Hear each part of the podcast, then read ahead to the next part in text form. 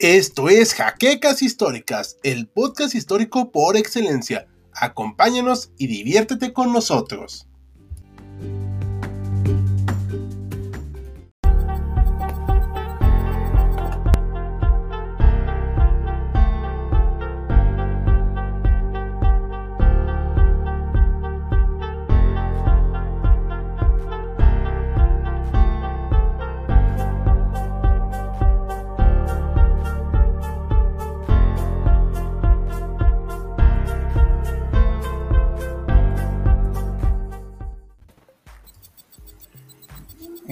Buenas noches a todos los historiadores que nos acompañan en este momento, donde hacemos un iceberg. Ya hacía un rato que no hacíamos, y este fue a propuesta de nuestro colega Maximiliano, que está aquí atrás, aquí abajo de nosotros. Él fue el que propuso los temas.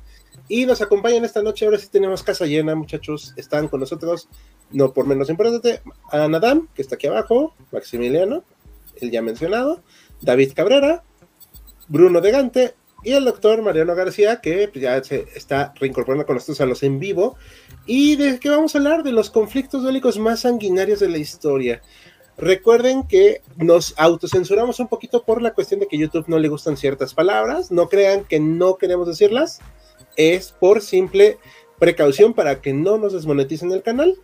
Y pues recordarles que pueden apoyarnos en Patreon, suscribiéndose a nuestro canal de YouTube dándole también a esta cooperación voluntaria que pueden ustedes apoyarnos, también nos pueden mandar un super gracias. Y como siempre, pues estrenamos video los sábados ahorita, los lunes y viernes, aquí en Shorts, que mañana se estrena otro, y los martes y jueves en H6 Hablando Contigo, y los jueves que estamos en los en vivo. Así que vamos a empezar, vamos a dar unos saludos antes, ¿les parece bien? Sí. A Hugo Arguello, esperando atentamente otro directo, buscando una botanita, perfecto. Eh, Víctor Rafael Pérez León, estoy calentando motores, exacto. Se me fue la luz, ya ver el directo cuando regrese Diogo. Es lo último de mis datos. Uy, bueno, ni hablar. Hoy si llega temprano, Jan Jaimes, muchas gracias. Espero ansiosa que inicie, me encantan sus transmisiones. Muchas gracias, Moira. Ah, tanto tiempo sin estar en sus lives, realmente estaba ocupado con la secundaria, Amadeus Veloz. No te preocupes. Muchas gracias. Buenas noches, Víctor. Buenas noches, Sergio. Y gracias, Víctor, por suscribirte. Y Joaquín Hernández, saludos a todos, saludos, que ya está aquí espiándonos. Pues bueno, vamos a empezar ahora sí que desde el principio. Vamos a ir de lo. Ah, bueno, por último, el último saludo. Amri Medina, hola, buenas noches, buenas noches. Ahora sí, vamos a empezar desde el principio de lo menos sangriento. Esto es una representación artística de las atrocidades de la guerra Obviamente, casi todos sabemos en qué va a acabar este conteo, pero vamos a reservar otros para otra ocasión. Esta fue una elección que hicimos entre todo el equipo de HC, así que si alguien le quieren reclamar, reclámenos a todos. ¿Ah? Pues bueno, vamos a empezar y este momento va a tomar la palabra, si mal recuerdo, Bruno, ¿verdad? Así es, Jare. A ver, platícanos, ¿por qué este conflicto está entre nuestra selección de los menos sangrientos? A ver, ¿de qué va? Bien, ¿por qué? Bueno, podríamos también decir, según perspectiva, menos sangrientos, según quién digo, tenemos los horrores más adelante.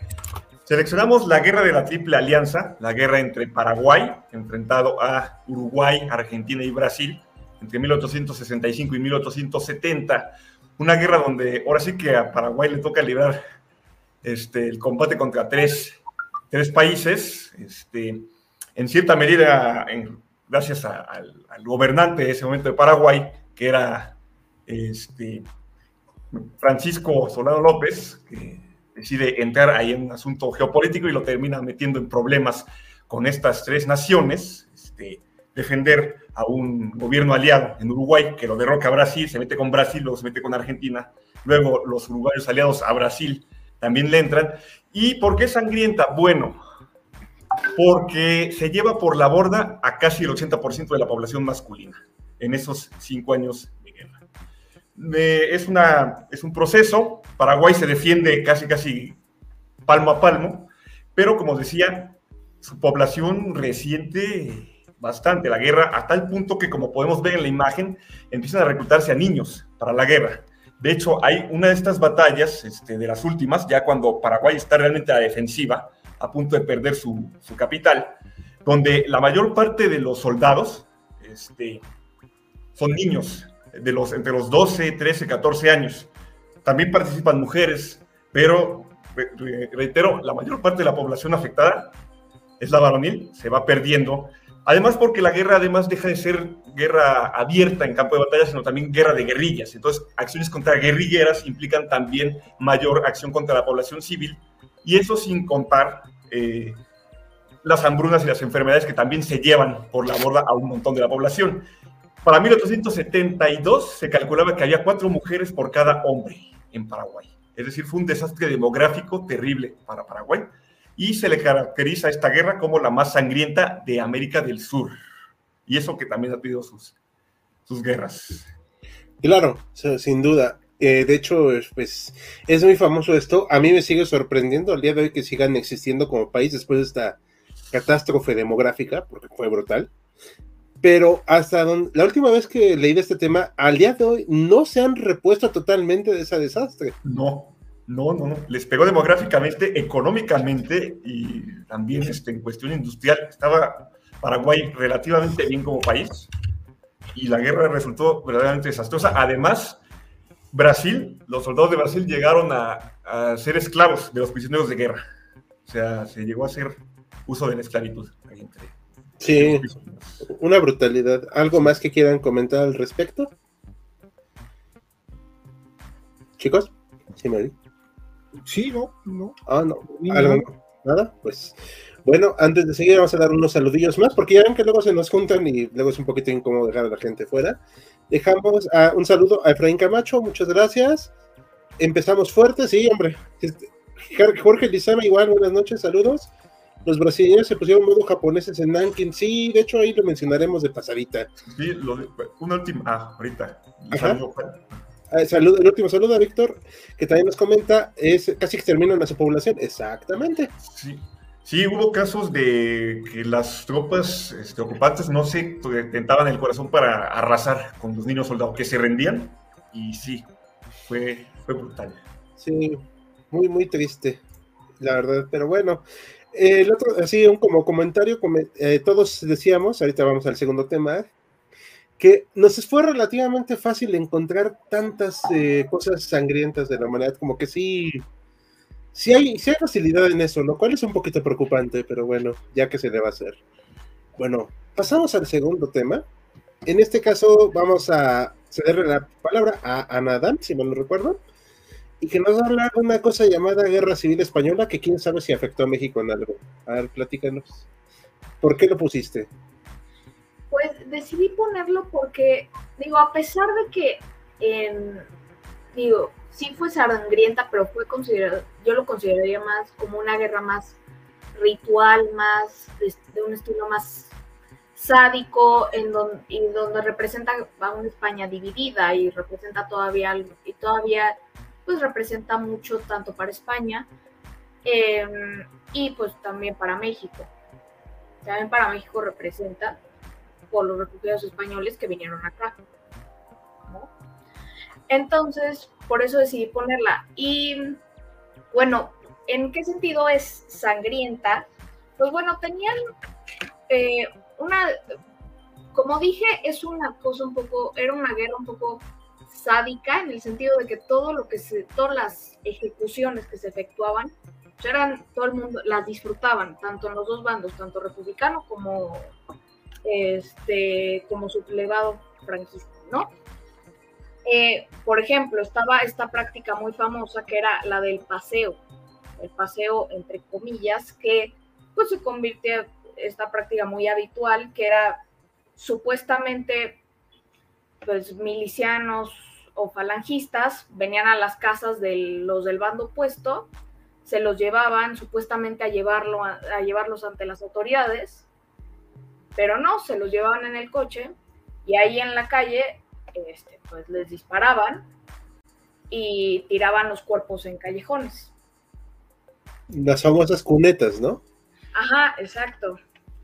Em, y también, digo, y también además eh, por ejemplo, cuando iban a fusilar a alguien, eh, por ejemplo, para, porque lo disfrutaban tanto, le sacaban los ojos a, la víctima. Antes de fusilarlo, antes de fusilarlo, le sacaban los ojos a la víctima.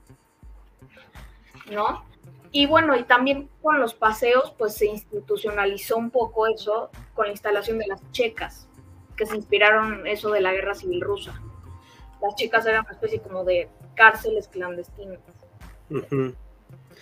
Sí, de hecho fue bastante brutal en ese aspecto y también no, bueno, no sé si lo vas a mencionar de pasada, los, o sea, la revolución que hubo dentro de la guerra civil, que también arrasó con parte de la comunidad, digamos, detrás del frente, y que permitió precisamente, pues, aún más sadismo de parte de una facción.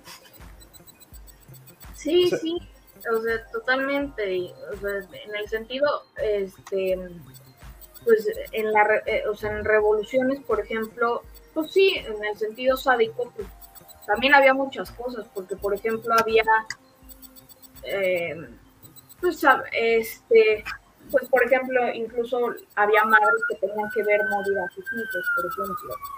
Eh, otros, o también, este, también pues, se casaban entre ellos, así como animales se casaban.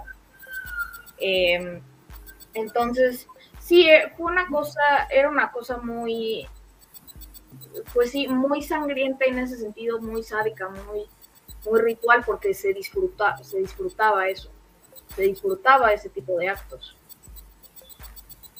Sí, de hecho, aquí nos comentan del respecto que en la Guerra Civil Española fue un ensayo para las fuerzas del eje, de hecho. Eso es muy cierto. Yo, yo, no, no, iba el comentario, Ricardo. Ajá. Ah, perdón. Sí, es de nuestro patrocinador Sergio Lugo, muchas gracias por tu patrocinio. Con esta guerra llegó una gran comunidad española que terminó integrándose de manera exitosa. Sí, de hecho, eh, son muy queridos aquí en México y aquí en, el Congreso de la Unión le pusieron sus letras de oro, que no son de oro, son de latón dorado, pero bueno. De ahí este nace, de ellos nace el Colegio de México. Exactamente.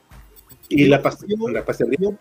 nada más quería poner lo que menciona Ana, creo que es muy cierto, pero eso es lo que se dio tras bambalinas. Pero independientemente de la cuestión del problema civil, son las batallas. Hubo dos batallas muy, muy fuertes. La batalla del Duero y la batalla del Ebro, donde se hablan en cada una más o menos de 40 mil muertos entre los dos bandos. La otra parte tan sangrienta es cuando ya gana Franco. Franco, entre una y otra cosa, se estima que fusiló 250 mil civiles ya rendidos. Entonces, pues no estamos hablando de números este, alegres, ¿eh? No, no, no. no y también creo que... Como entre perdón, perdón. mil muertes, más o menos. Sí. Perdón, David, ¿qué querías comentar? Eh, sí, también eh, la parte de cómo la brutalidad también puede inspirar al arte, con este famoso El, Guernica de Picasso, que creo que todos podemos tener en la mente de, de esta obra que está inspirada en el bombardeo de, la población de Guernica, o Guernica, no, no sé bien cómo se... Guernica. Es Guernica, ¿verdad? del bombardeo justamente alemán, de la Legión Cóndor. Que por cierto tenemos un muy bonito video de la Legión Cóndor. Ya sé que soy medio raro que le diga bonito video, pero la verdad quedó padre. ok, pues sí, aquí comentan rápidamente, Italia aún tenía potencial como fuerza del eje y los alemanes se pusieron generosos. Sí. Esto cae en la. Sí, perdón, ahorita te doy la palabra, Mariana. Esto cae en la especulación. Me pregunto, me pregunto, perdón, ¿qué hubiera pasado si la guerra civil española lo hubiera perdido Franco? Pues quién sabe, pero. Él hubiera. Sí. Ya sabemos que es canijo, ¿no? Un día sí, eh, y eso sí me gustaría hacerlo, eso queda como en el tintero, que vamos a hacer un especulativo, un video, un en vivo especulativo de para que actual, ¿no? Sí, ¿qué hubiera pasado? contrafactualidad, exacto. No me agrada mucho, pero para efectos como de entretenernos, creo que sirve. Y en esa guerra se separaron muchas armas y tácticas que después formaron parte importante de la Segunda Guerra Mundial. De hecho, es muy importante España en ese sentido como eh, teatro de operaciones, o sea, de verdad. a, lo que quería comentar es que hubo 70 mil soldados entre alemanes e italianos, 40 mil alemanes y 30 mil italianos, engrosando el ejército de Franco. Sí, no, y también, bueno, ya bueno, dos cosas. En las, ya estando en la Segunda Guerra Mundial, pues muchos españoles van a campos de concentración. Y sí, y justamente pues, este también pues, sí es como esta cosa de este, los justamente también hay mucha violencia. Es, es horrible porque también los soldados que iban a pelear muchas veces no sabían por qué peleaban. O eran también guerra entre hermanos que se mataban entre ellos. Entonces eso también es por el por ese lado también es muy muy sangriento, muy Hay un pueblo en Asturias hay un pueblo en Asturias que está dividido en dos ciudades, una es Sama y otra es Langreo están divididas por una vía del tren. En el momento del levantamiento unos se fueron con Franco. Imagínense aquí en la Ciudad de México que de un lado de Tlalpan, de Calzada de Tlalpan, estén de un lado y del otro del otro. Y a defenderse, a pelear. Si te tocó el hermano o el papá del otro lado, pues ya se fregó. Así era. Y lo que nada más quería comentarte, Ana, que, que seguramente a lo mejor lo ibas a comentar, eh, Franco, al terminar la, la guerra civil, manda de apoyo a las fuerzas de Hitler a la famosa División Azul, que fueron 50 mil soldados del ejército triunfante y que vistieron el uniforme alemán, en, sobre todo en el frente ruso. Sí, sí, sí, claro, totalmente. Perfecto. Eh, pasamos al siguiente tema, ¿les parece? Que creo que también lo va a comentar Lorenzo, ah, la guerra de independencia de México. Antes de seguir, un comentario de nuestros seguidores que dice, este, no fue la guerra más sangrienta libre en la península. Me parece que murió una cantidad similar en la guerra de independencia española, con una población menor al haber ocurrido un siglo antes. Sí, o sea, pero aquí estamos hablando más bien como del sadismo también. Sí.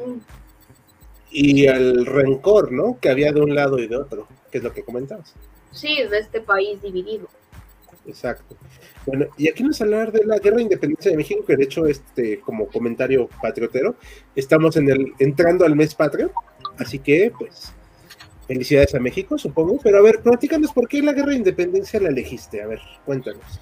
Porque la guerra de independencia, a lo mejor no mucha gente, o bueno, no nos la presentan más, pues muy así, pero en, en toda América Latina, en, los, en las guerras de independencia en América Latina, la guerra de independencia de México es considerada la más violenta y la más sangrienta. Comparado con las otras, es la más violenta y la más sangrienta. Y, pero realmente nunca nos la presentan así, nos la presentan como, eh, como en un relato muy épico, muy, este, muy heroico, muy, eh, muy desde ese lado, ¿no? Nos lo cuentan, nos lo cuentan en, en la escuela, por ejemplo, ¿no? Y digo, aquí cabe aclarar que este fue sangrienta, digo, digo, a lo mejor no fue tan sangrienta como otros conflictos que vamos a ver, pero sí fue muy, muy violenta, muy, muy sangrienta y de los dos bandos, tanto del lado insurgente como del lado realista, porque luego nos lo presentan como que los insurgentes eran los buenos y los realistas los malos, y no, no era, no funciona así. Eh, por ejemplo, los insurgentes lo que hacían, digo, los insurgentes y los realistas lo hacían, era que iban y destruían aldeas y las quemaban, por ejemplo, eso es un acto.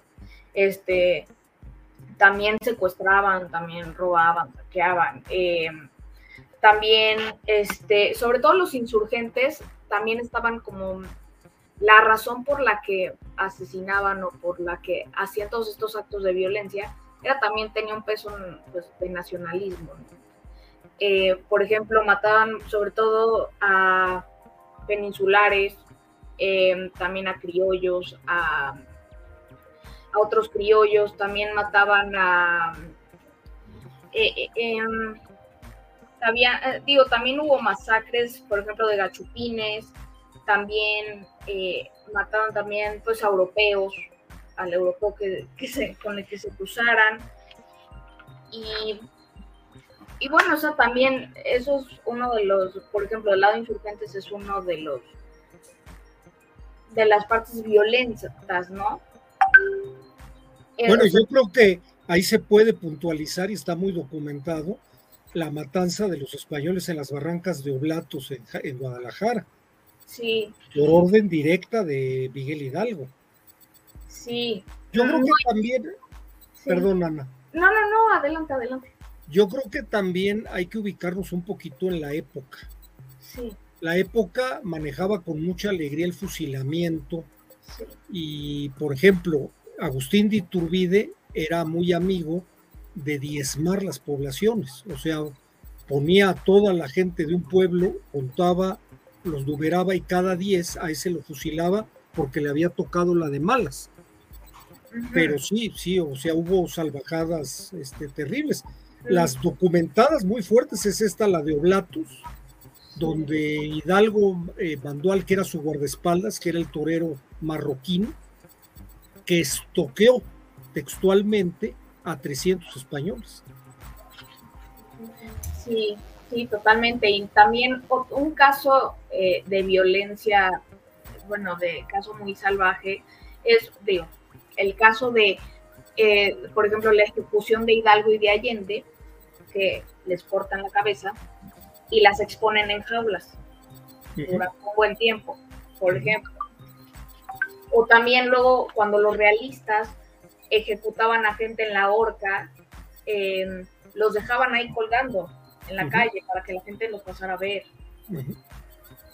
No, y hay casos terribles. Vaya, aquí no se tocó vivirlo, pero algo similar fue lo que le pasó a Tupac Amaru en Perú, de que lo descuartizaron en Cusco. Aquí, por ejemplo, de donde soy yo, a Benedicto López, que es un guerrillero de la época, lo fusilan, lo agarran en una recua de, de caballos y lo traen por todo el pueblo hasta que se despedaza. Sí, Eran como para dar ejemplo. sí, como Calculémonos 100%. calculemos que a los niños, para educarlos, se les enseñaba con tortura, no nada más con castigos físicos, con tortura. Tu hijo, para que aprendiera los números, era normal que le pegaran hasta que sangrara. Entonces, el concepto de, de derechos humanos no era el mismo que tenemos hoy. No, No existía realmente. No existía. Sí, exacto, es lo que iba a decir. O sea, de derechos humanos, digo, me estoy metiendo un poquito y disculpen. O sea, la Declaración de los Derechos del Hombre y del Ciudadano es de que 1790. Es sí es con la Revolución Francesa. Ajá, o sea, es algo increíblemente fresco y pues que bien podrían haber ignorado en esa época. Sí. Y por extraño que parezca, el concepto de infancia también es relativamente nuevo. ¿eh? Sí, Eso en ese, mo- en- de hecho en el siglo XIX, sobre todo con el, este, sobre todo en el siglo XIX, un niño era considerado un niño hasta los 6, 7 años. Entonces, Yo, bueno, lo pensé un poquito más atrás, por ejemplo, en la Edad Media, alguien que podía caminar por sí mismo es alguien que podía trabajar para sobrevivir, ¿no? Entonces, así como que niños o infantes no existía como lo conocemos hoy en día. Y es un concepto totalmente histórico que va cambiando, lo que lo vamos modelando. Aquí estoy viendo en la Yo página. que- Perdón, perdón. Es que iba a comentar algo de nuestro patrocinador antes de seguir. Ustedes pueden ver en la eh, directamente en la apl- aplicación de YouTube o en la página de YouTube, si nos están viendo, porque nosotros estamos transmitiendo por StreamYard, los emojis que pueden comprar, que este, los está mostrando Sergio Lugo en este momento en el chat, pagando una módica cantidad de dinero de 29 pesotes al mes. Y los pueden utilizar en el chat y en los comentarios sin ningún problema. Entonces, esperemos que les agraden. Son de unas navecitas, así que pues, esperemos que sean de su gusto. Ahora sí, perdón por el comercial, pero podemos seguir. Disculpa, David. Eh, yo No. nada más iba a comentar como una última parte, eh, tal vez algo de terror psicológico que podríamos como visualizar cuando capturaron a, a Morelos y para que confesara dónde estaban eh, sus tropas, las este, todo lo a, a de cabeza prácticamente al, al movi- al movimiento insurgente lo terrorearon, ¿no? Con la parte de que se iba a ir al infierno, que la Inquisición lo iba a excomulgar, y que por lo tanto no iba a obtener el, el- el perdón supremo, iba a irse al, al infierno.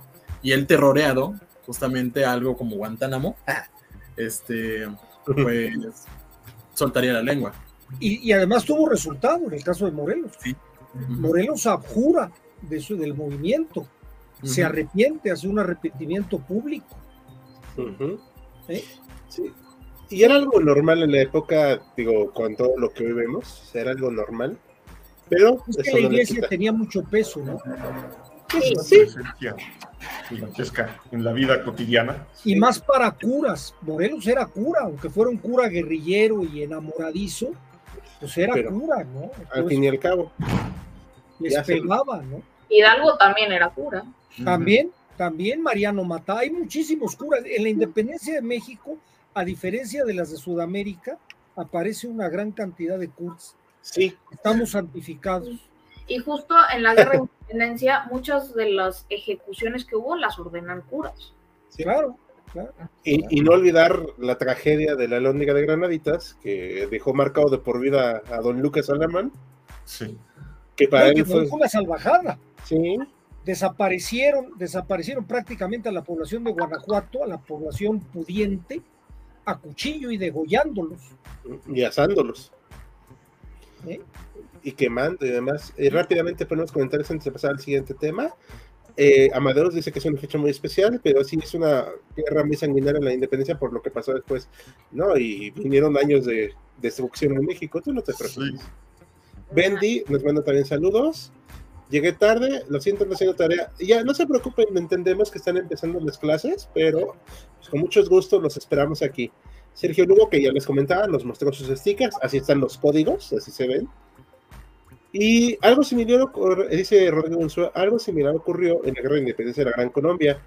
Aunque si mal no recuerdo, ello, ello no ocurrió en las demás guerras independentistas. Y no voy a tener la arrogancia de decir que sé lo que pasó, pero supongo que cada una tiene sus, sus matices.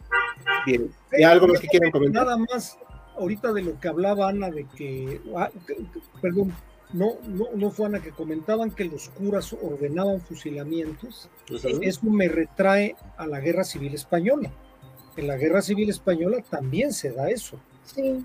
Había curas que llegaba la gente en confesión, se declaraban enemigos de Franco y los mandaban a fusilar. ¿no? Corrían la voz y decían que los maten porque pues así se van al cielo porque ya los absolví, pero quitamos una manzana podrida. De hecho, eso se lo, se lo aventaron a Escribá de Balaguer.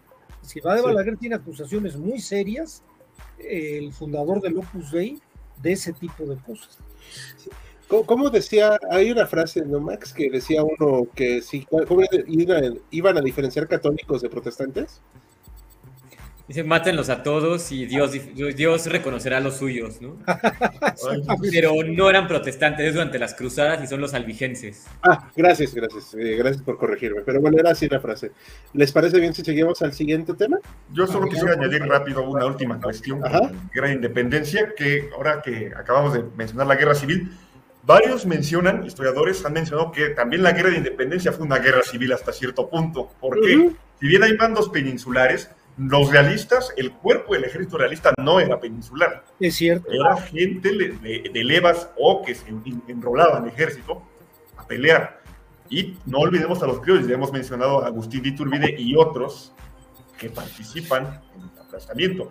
Tal vez eso también podría explicar, en tanto guerra civil, hasta cierto punto, también el ensañamiento que se Muy da. cierto. Estoy de acuerdo yo con eso. Sí, totalmente.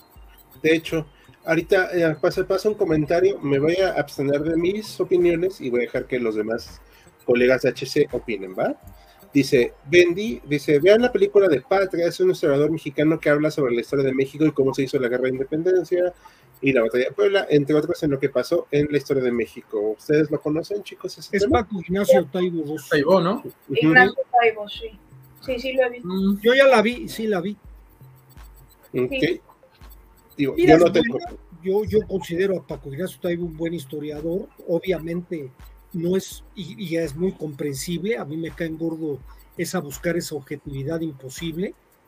A veces se carga más de la cuenta para un lado, pero, pero creo que está bien, creo que está bien armado. No sé qué opinan los demás.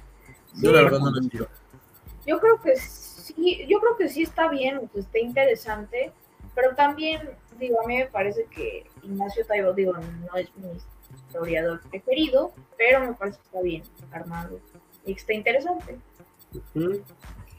Muchas gracias por sus comentarios. Como les dije, yo me abstengo porque si no me descoso. Cero Fanfics, buenas. Muchas gracias, Cero. Buenas noches, historiadores. Es uno de nuestros fans más aguerridos en los comentarios. Y nos comenta que está en Netflix. Muchas gracias, la chequearemos luego. Joaquín Hernández, quién sabe quién sea ese muchacho. Irónicamente, las únicas tropas que vienen del otro lado del Atlántico a luchar en la guerra de independencia lucharon del lado de los insurgentes, este Mina. Bueno, ahí tenemos una entrada de blog que hizo Mariano hace mucho tiempo y que luego hablaremos, yo creo, más de Francisco Javier Mina. Pero él comentaba, y corrígeme Mariano, que era más bien como un estilo de agente Francisco Javier sí, yo tengo mis grandes dudas. Francisco Javier Mina es un ejército de mercenarios financiado por grupos de la masonería inglesa y americana y el, y la, el, el, ¿qué decir? La evidencia más fuerte en contra de él es la visita que él hace en Filadelfia al general, ya general Winfield Scott. ¿Qué demonios tenía que ir a ver Francisco Javier Mina Winfield Scott antes de llegar a México? Entonces, yo ahí sí tengo sospechosismos. Muy bien pues ahí queda como en la sospecha, pero pues nos quedamos con ese dato. Y vamos a pasar a nuestro siguiente evento sangriento macabro. Es muy reciente y técnicamente no se ha acabado. La primavera árabe, ¿verdad, David? Sí, sí, la primavera árabe.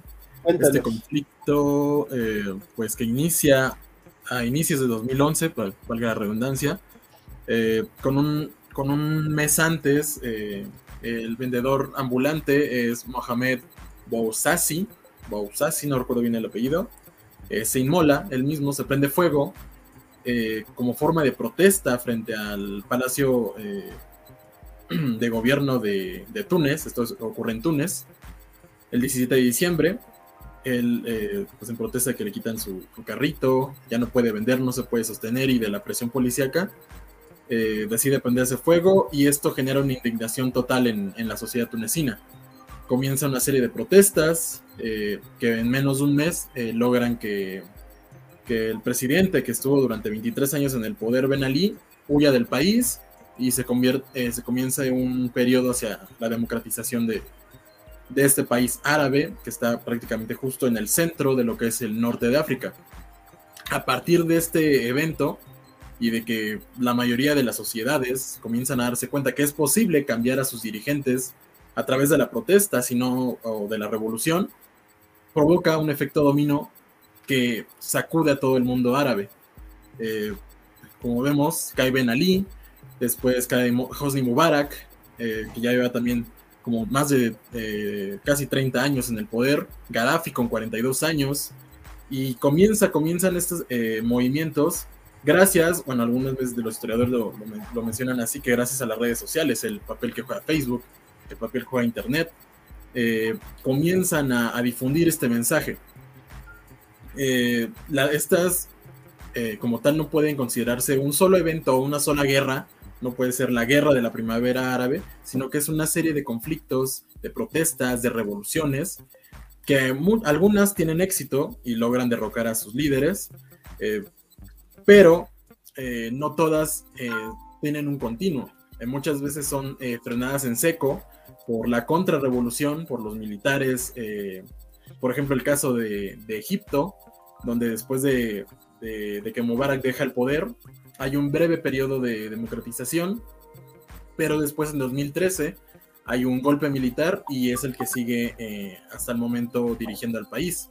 El caso de Siria con Bashar al-Assad, que prefirió destruir totalmente al país que dejar el poder, apoyado por Turquía, apoyado por Rusia, también se metieron los intereses yanquis, los intereses de Occidente, por las grandes regiones, por las grandes, este, por el petróleo de, la zona, por los ductos y tal.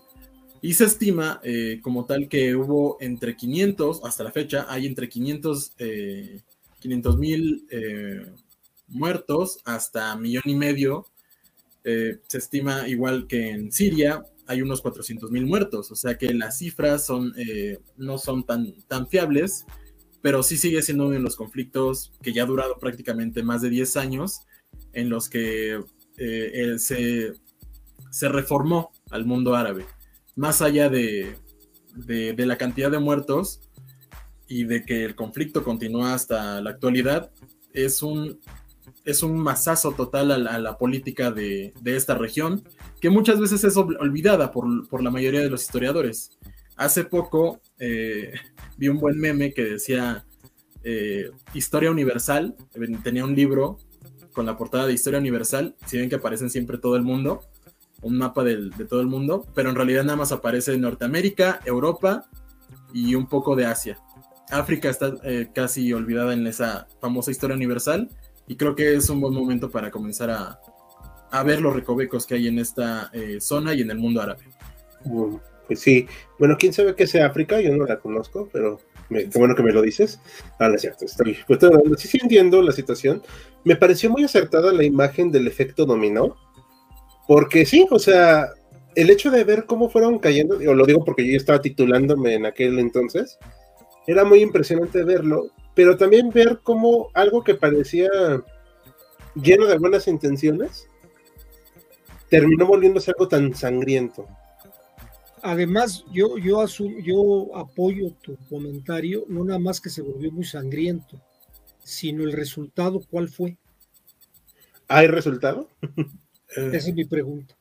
Ese puede que ser se regresó a un estatus anterior sin mayor cambio, es más, con una influencia eh, religiosa muy, muy fuerte. Justamente el, surgimiento de, estos movimientos eh, eh, árabes extremistas como el, ISIS, la Daesh, todos estos este, que también tienen su, vena bastante sádica en busca de la yihad. Hezbollah. Hezbollah. No podemos poner la imagen aquí por muy obvias razones, pero el hecho de que este, esta organización, la de Daesh, pues haya ejecutado a un arqueólogo que no quería entregar piezas. o sea, es solo uno de muchos ejemplos, pero ese al menos con nosotros como historiadores pues nos llega, nos llega mucho, o sea, porque era una persona que defendió su trabajo hasta literalmente el final. No, pues el bombardeo de las estatuas de, creo que de Palmira. la destrucción de Palmira por parte. La destrucción de Palmira, pues, es algo... Y algo que quiero comentar a nombre de la página, cuando hace poco mencionamos la caída de Gaddafi, digo, perdón, decían que no era un dictador, pero por favor, o sea, 42 años en el poder, no, no, no creo que se le pudiera mencionar democráticamente electo, ¿no? O sea, si era un dictador, no sé si era bueno o malo, eso ya ¿Sabes qué pasa? ¿Sabes qué pasa, ¿Saben qué pasa? Yo, yo, yo pienso que muchos de esos dictadores tiranos como son opuestos a Estados Unidos, los queremos ver con mucha simpatía. Ajá. Pero no quiere decir que, anden por buen camino, no, necesariamente. Yo al menos pondría en cuestionamiento que Gaddafi estuviera opuesto realmente a Estados Unidos. Yo, pero... No, no lo dudo que a lo mejor de dientes para afuera, pero, pero, se le, pero se le ubica. Sí, claro. Como un luchador en contra del imperialismo. Sí, un tipo muy popular, pero pues al final no le sirvió de mucho. Pero, perdón, perdón, sí, sí, David, disculpa. A mí igual eh, lo que me impactó en, aquel momento, y ya, hace eh, poco que, estaba preparando mi información para, para exponérsela, él muere en mi cumpleaños, o la asesinan en mi cumpleaños el 20 de octubre de 2011. Felicidades. Es asesinado. Y creo que por eso me impactó tanto en aquel momento, porque lo veía en el noticiero, ¿no? Cuando lo sacaban de. Bueno, no sé cuando lo sacan, pero que lo encuentran en una como alcantarilla, en un uh y lo llevan en esa camioneta y todos los, rebeldes disparando al, cielo. Fue bastante impactante y sangriento para, para, para el tema de hoy. Para tus occidentales ojos.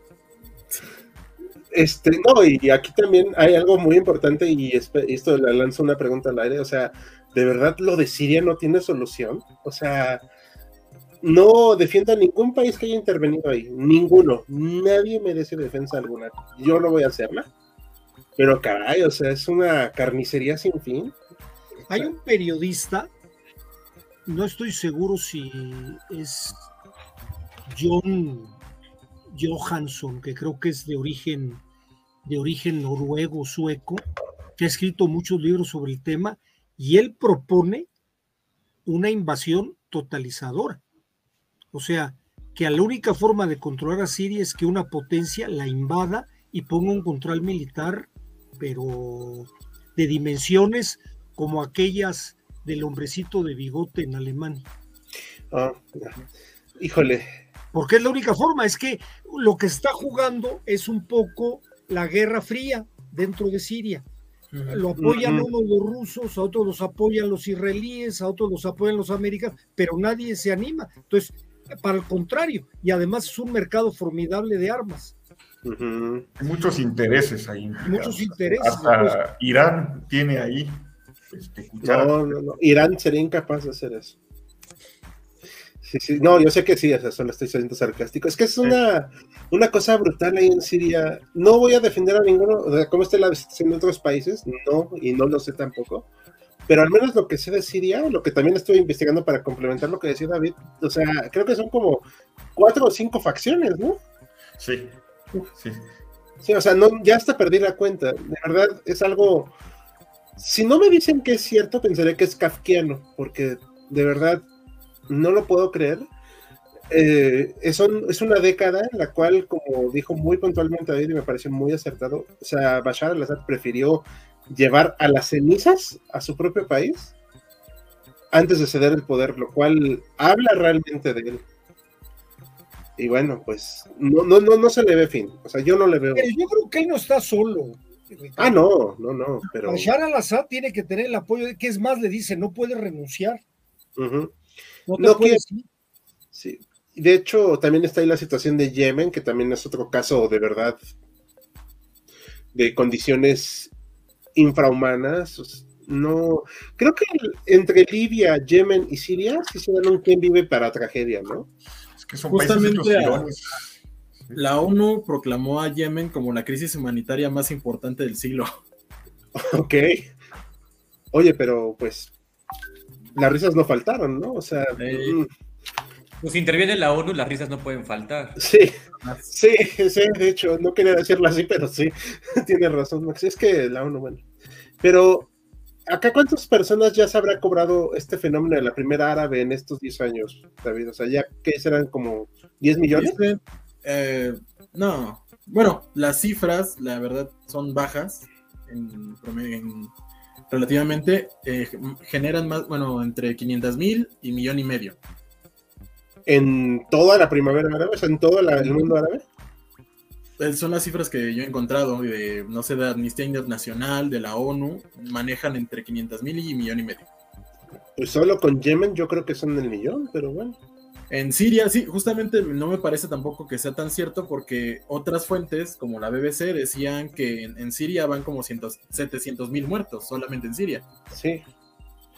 Sí, es que yo no estoy defendiendo ninguna facción para que no haya estas broncas, pero lo que hizo Rusia en Siria, o sea, es hacer tierra quemada.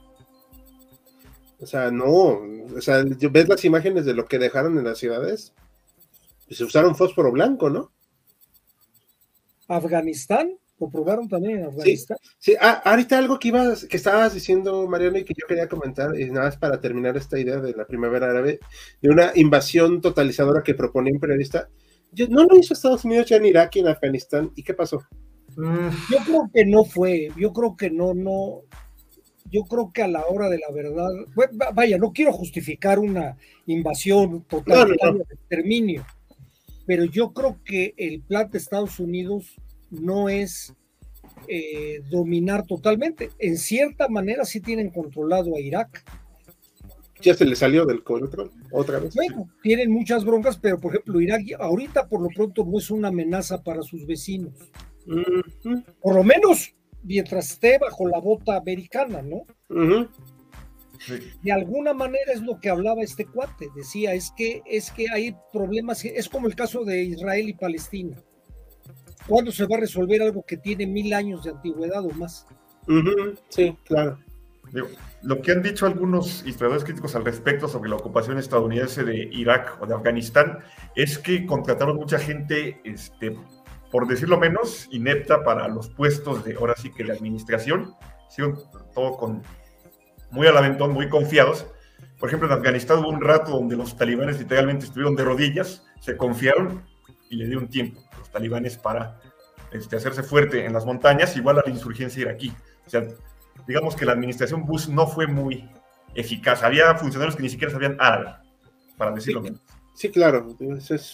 Fue un desastre. ¿Le pasamos unos comentarios antes de pasar al siguiente tema? Adelante. Eh, dice Amadeus, África nunca en paz. Exactamente. Los árabes son un panel de abejas bastante activas y de hecho Hugo se despide de nosotros, pero te esperamos para que lo veas como comentas después. Sí, aguantó la revolución, eh, sí, pero ¿a qué costo? En África, según entendí, hay zonas que lograron en paz, claro, los que no están bajo el dominio con la influencia rusa, china o de la zona eje. Sí, claro. Juan, Juan Ravera nos saluda, ¿cómo andan? Muy bien, muchas gracias. Todos conocemos las razones de ahí, sí. Desafortunadamente en una ciudad sumamente religiosa cualquier diferencia termina en sadismo, sí, de hecho.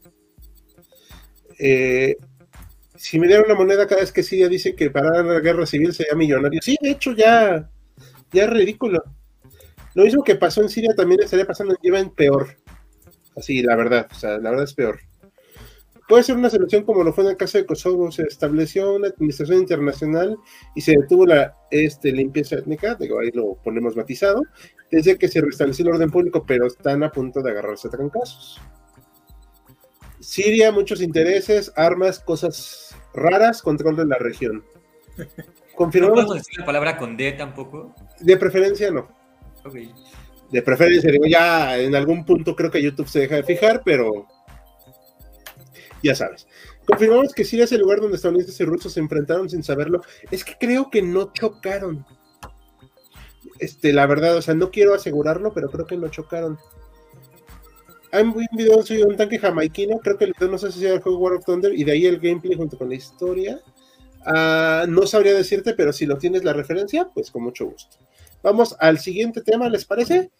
Y vamos a irnos a un tema aparentemente menos escabroso, pero de mayor tiempo de duración. Y este, si mal no recuerdo, lo explico yo, ¿cierto? Así es. Muy bien.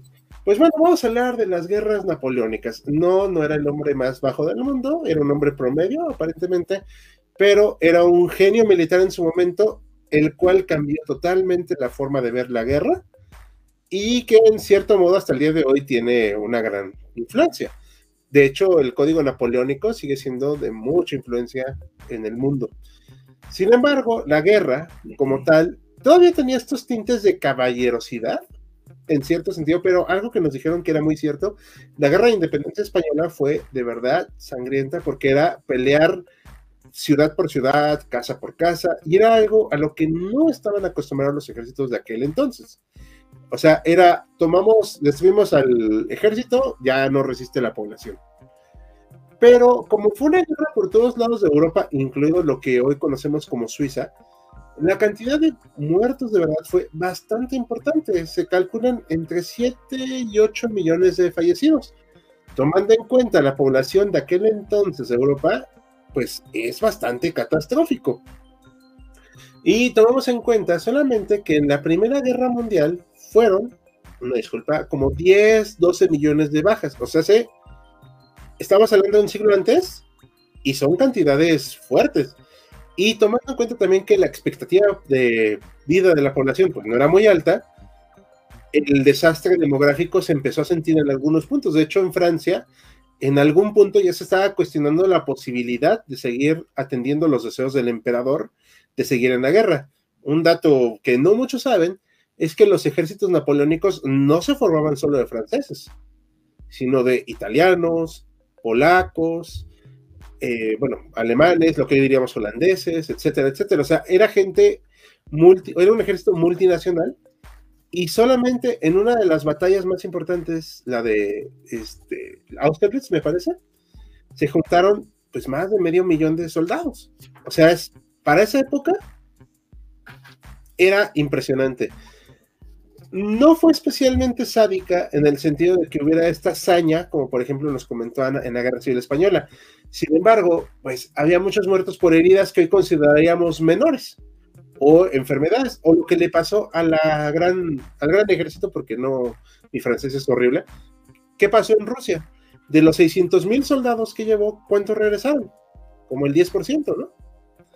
Entonces, esa sangría demográfica simplemente era insostenible y la realidad se lo mostró a Napoleón cuando fue derrotado finalmente pues por una otra de las múltiples alianzas que hubo contra él, pero se quedó precisamente este rezago demográfico en Francia, sobre todo, que no se pudieron reponer, de hecho, eh, demográficamente hablando, sino hasta mucho tiempo después, y luego vino la Primera Guerra Mundial que les pasó otra vez otra factura, pero esa es otra historia.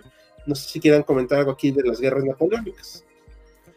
Yo, quisiera nada más comentar que eh, las guerras napoleónicas son el último capítulo del conflicto que venía desde el siglo XVII entre Francia e Inglaterra por el dominio del comercio, sobre todo mundial este, eh, el siglo XVIII se van a estar peleando Inglaterra y Francia por cualquier pretexto y en todos lados del mundo. Y Napoleón es, es la última fase que de alguna manera creo que también quería, independientemente de su hegemonía militar, crear una Europa que pudiera competir comercialmente con Inglaterra porque Inglaterra va ganando y va teniendo el control económico del mundo, ya el siglo XIX va a ser de ellos. Waterloo, pues es ya el, el, último clavo del ataúd de Francia como una potencia que se le pudiera poner al tú por tú a Inglaterra. Sí. De hecho, algo que dice, eso es totalmente cierto. La derrota de Napoleón, paradójicamente, confirma el dominio absoluto durante casi un siglo de Inglaterra. Así es su poder ya no va a ser, eh, no quiero usar la palabra contestado porque eso sería un anglicismo, no va a ser retado del mismo modo que fue anteriormente. En el mar no tiene oponentes. Fíjate que incluso tú hablas de casi 100 años, yo podría aventarme el juego así de, poner fechas, que no soy muy amigo, de que fue en 1815 Waterloo y en 1815, en las batallas que se estaban dando en el Somme y en Verdún en la Primera Guerra Mundial, ahí se tuvo que llamar a Estados Unidos que va a llegar a decir, ya no es tu mundo Inglaterra, ahora me toca a mí. 1915, Mariano. ah, perdón, perdón, 1915. Sí, sí, de hecho, pero bueno, Estados Unidos entró hasta el 17 al final. Claro, pero en esas batallas es cuando ya se dan cuenta que Inglaterra no podía solita, ¿eh? Sí, Francia, bueno, ahorita vamos a hablar un poquito de las guerras mundiales, no se preocupen, pero al final esta cuestión de las guerras napoleónicas pasaron una factura terrible a la población europea. Y me toca también este tema, ¿verdad? El de las guerras de Filipinas de Estados Unidos. Muy bien, pues bueno, vamos a hablar ahorita de eso rápidamente y ahorita ponemos los comentarios. Las guerras filipino-estadounidenses no son muy conocidas. ¿Por qué? Pues porque hay que ser honestos, como dijo David, no nos interesa nada más que esté más allá de nuestro campo de conocimiento normal. Y Estados Unidos tampoco difunde mucho esto porque no es su interés, porque no quieren mostrar esa imagen de potencia colonizadora que sí fueron. En este caso, Filipinas se volvió una colonia de Estados Unidos. ¿Cuándo fue esto? Cuando terminó la guerra hispano-estadounidense, en la cual se quitan los rezagos de lo que le quedaba al Imperio Español. Y, pues bueno, Filipinas decía, bueno, ya Estados Unidos nos trajo democracia y libertad. Y Estados Unidos dijo, no, esta es una administración nueva realmente, o sea, no van a ser independientes. Y curiosamente los filipinos habían redactado su independencia y sus primeros textos constitutivos en español. ¿Qué pasa? Bueno, pues que Estados Unidos no va a permitir esto, no está en sus intereses, quieren hacer como una suerte de protectorado civilizador. No estoy justificando esta forma de ver las cosas, pero era la costumbre de aquel tiempo ver así las potencias a países independizados o que consideraban inferiores. Aquí, estas son las comillas, ¿ok? Yo no los considero así, pero bueno, era el pensamiento de la época. Que fue el caso de Cuba y Puerto Rico, ¿eh? Sí, aunque ahí, sin afán de ofender a los filipinos, había una realidad totalmente distinta. Cuba y Puerto Rico eran sociedades más cohesionadas porque no había una población autóctona. No estoy diciendo nada malo contra los filipinos, pero en Filipinas había la élite y la población autóctona que no estaba bien imbuida de su pensamiento de la élite. ¿Me explico? Además, un fuerte contenido musulmán, ¿eh? Sí, sí, sí. bastante. Los españoles no llegaron a controlar, de hecho, todo el archipiélago, siempre estuvieron haciendo campañas a lo largo de los años. Y de hecho, ahora que lo mencionas, Hal, que efectivamente Estados Unidos estaba en esa época imbuido de una ideología. Bueno, una parte de su élite político-económica que decía, somos una gran nación, está en ascenso, necesitamos codearnos con el resto de las potencias. Necesitamos una marina fuerte, no solo mercante, sino de guerra, y necesitamos colonias. De hecho, el propio presidente McKinley dice, bueno, ¿qué hacemos con Filipinas? Está esta leyenda que dice que no podía dormir por esta cuestión. Me pregunté y le pregunté a Dios, pues no podíamos devolverlas a España porque sería un insulto para los filipinos y pues, para nuestros propios muertos en la campaña de Filipinas contra España. Dos, no podíamos dejárselo a los filipinos porque no se saben gobernar ellos mismos.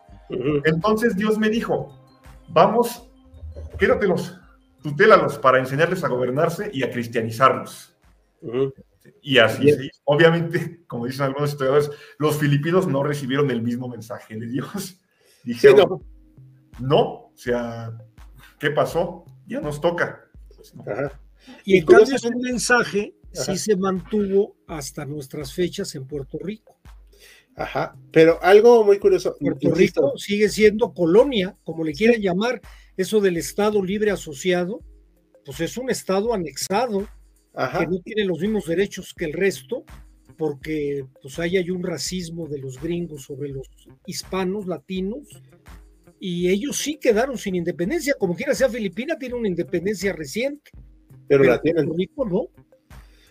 Dato curioso acá. El primer país en el cual experimenta Estados Unidos el término Estado Libre Asociado es Filipinas. Mira. Así. Y, los filipinos no estaban de acuerdo. No voy a mencionar todos los líderes porque esto merece un tema muy aparte. Creo yo que es un tema muy rico en el cual no le haría justicia en cinco minutos. Pero la guerra fue brutal. Así. Palmo por palmo fue peleando Estados Unidos contra los filipinos. Y no voy a usar la palabra con G, porque aparte que no, no estoy del todo seguro, pero sí hubo una, un destrozo al legado hispánico en Filipinas. Sí. Tal lo hubo que están luchando los filipinos por recuperar parte de ese legado. Sí, y fue deliberado. De los sí, vamos a erradicar de raíz, tanto durante la campaña, que ahora que lo mencionas, hubo aldeas quemadas, hubo deportados, hubo campos de concentración, se habla de un número de civiles que pagaron bastante caro, y hubo además racismo implicado. Porque un soldado decía un testimonio, me siento en la gloria cuando puedo disparar mi fusil contra alguno de estos pieles oscuras. Sí, claro.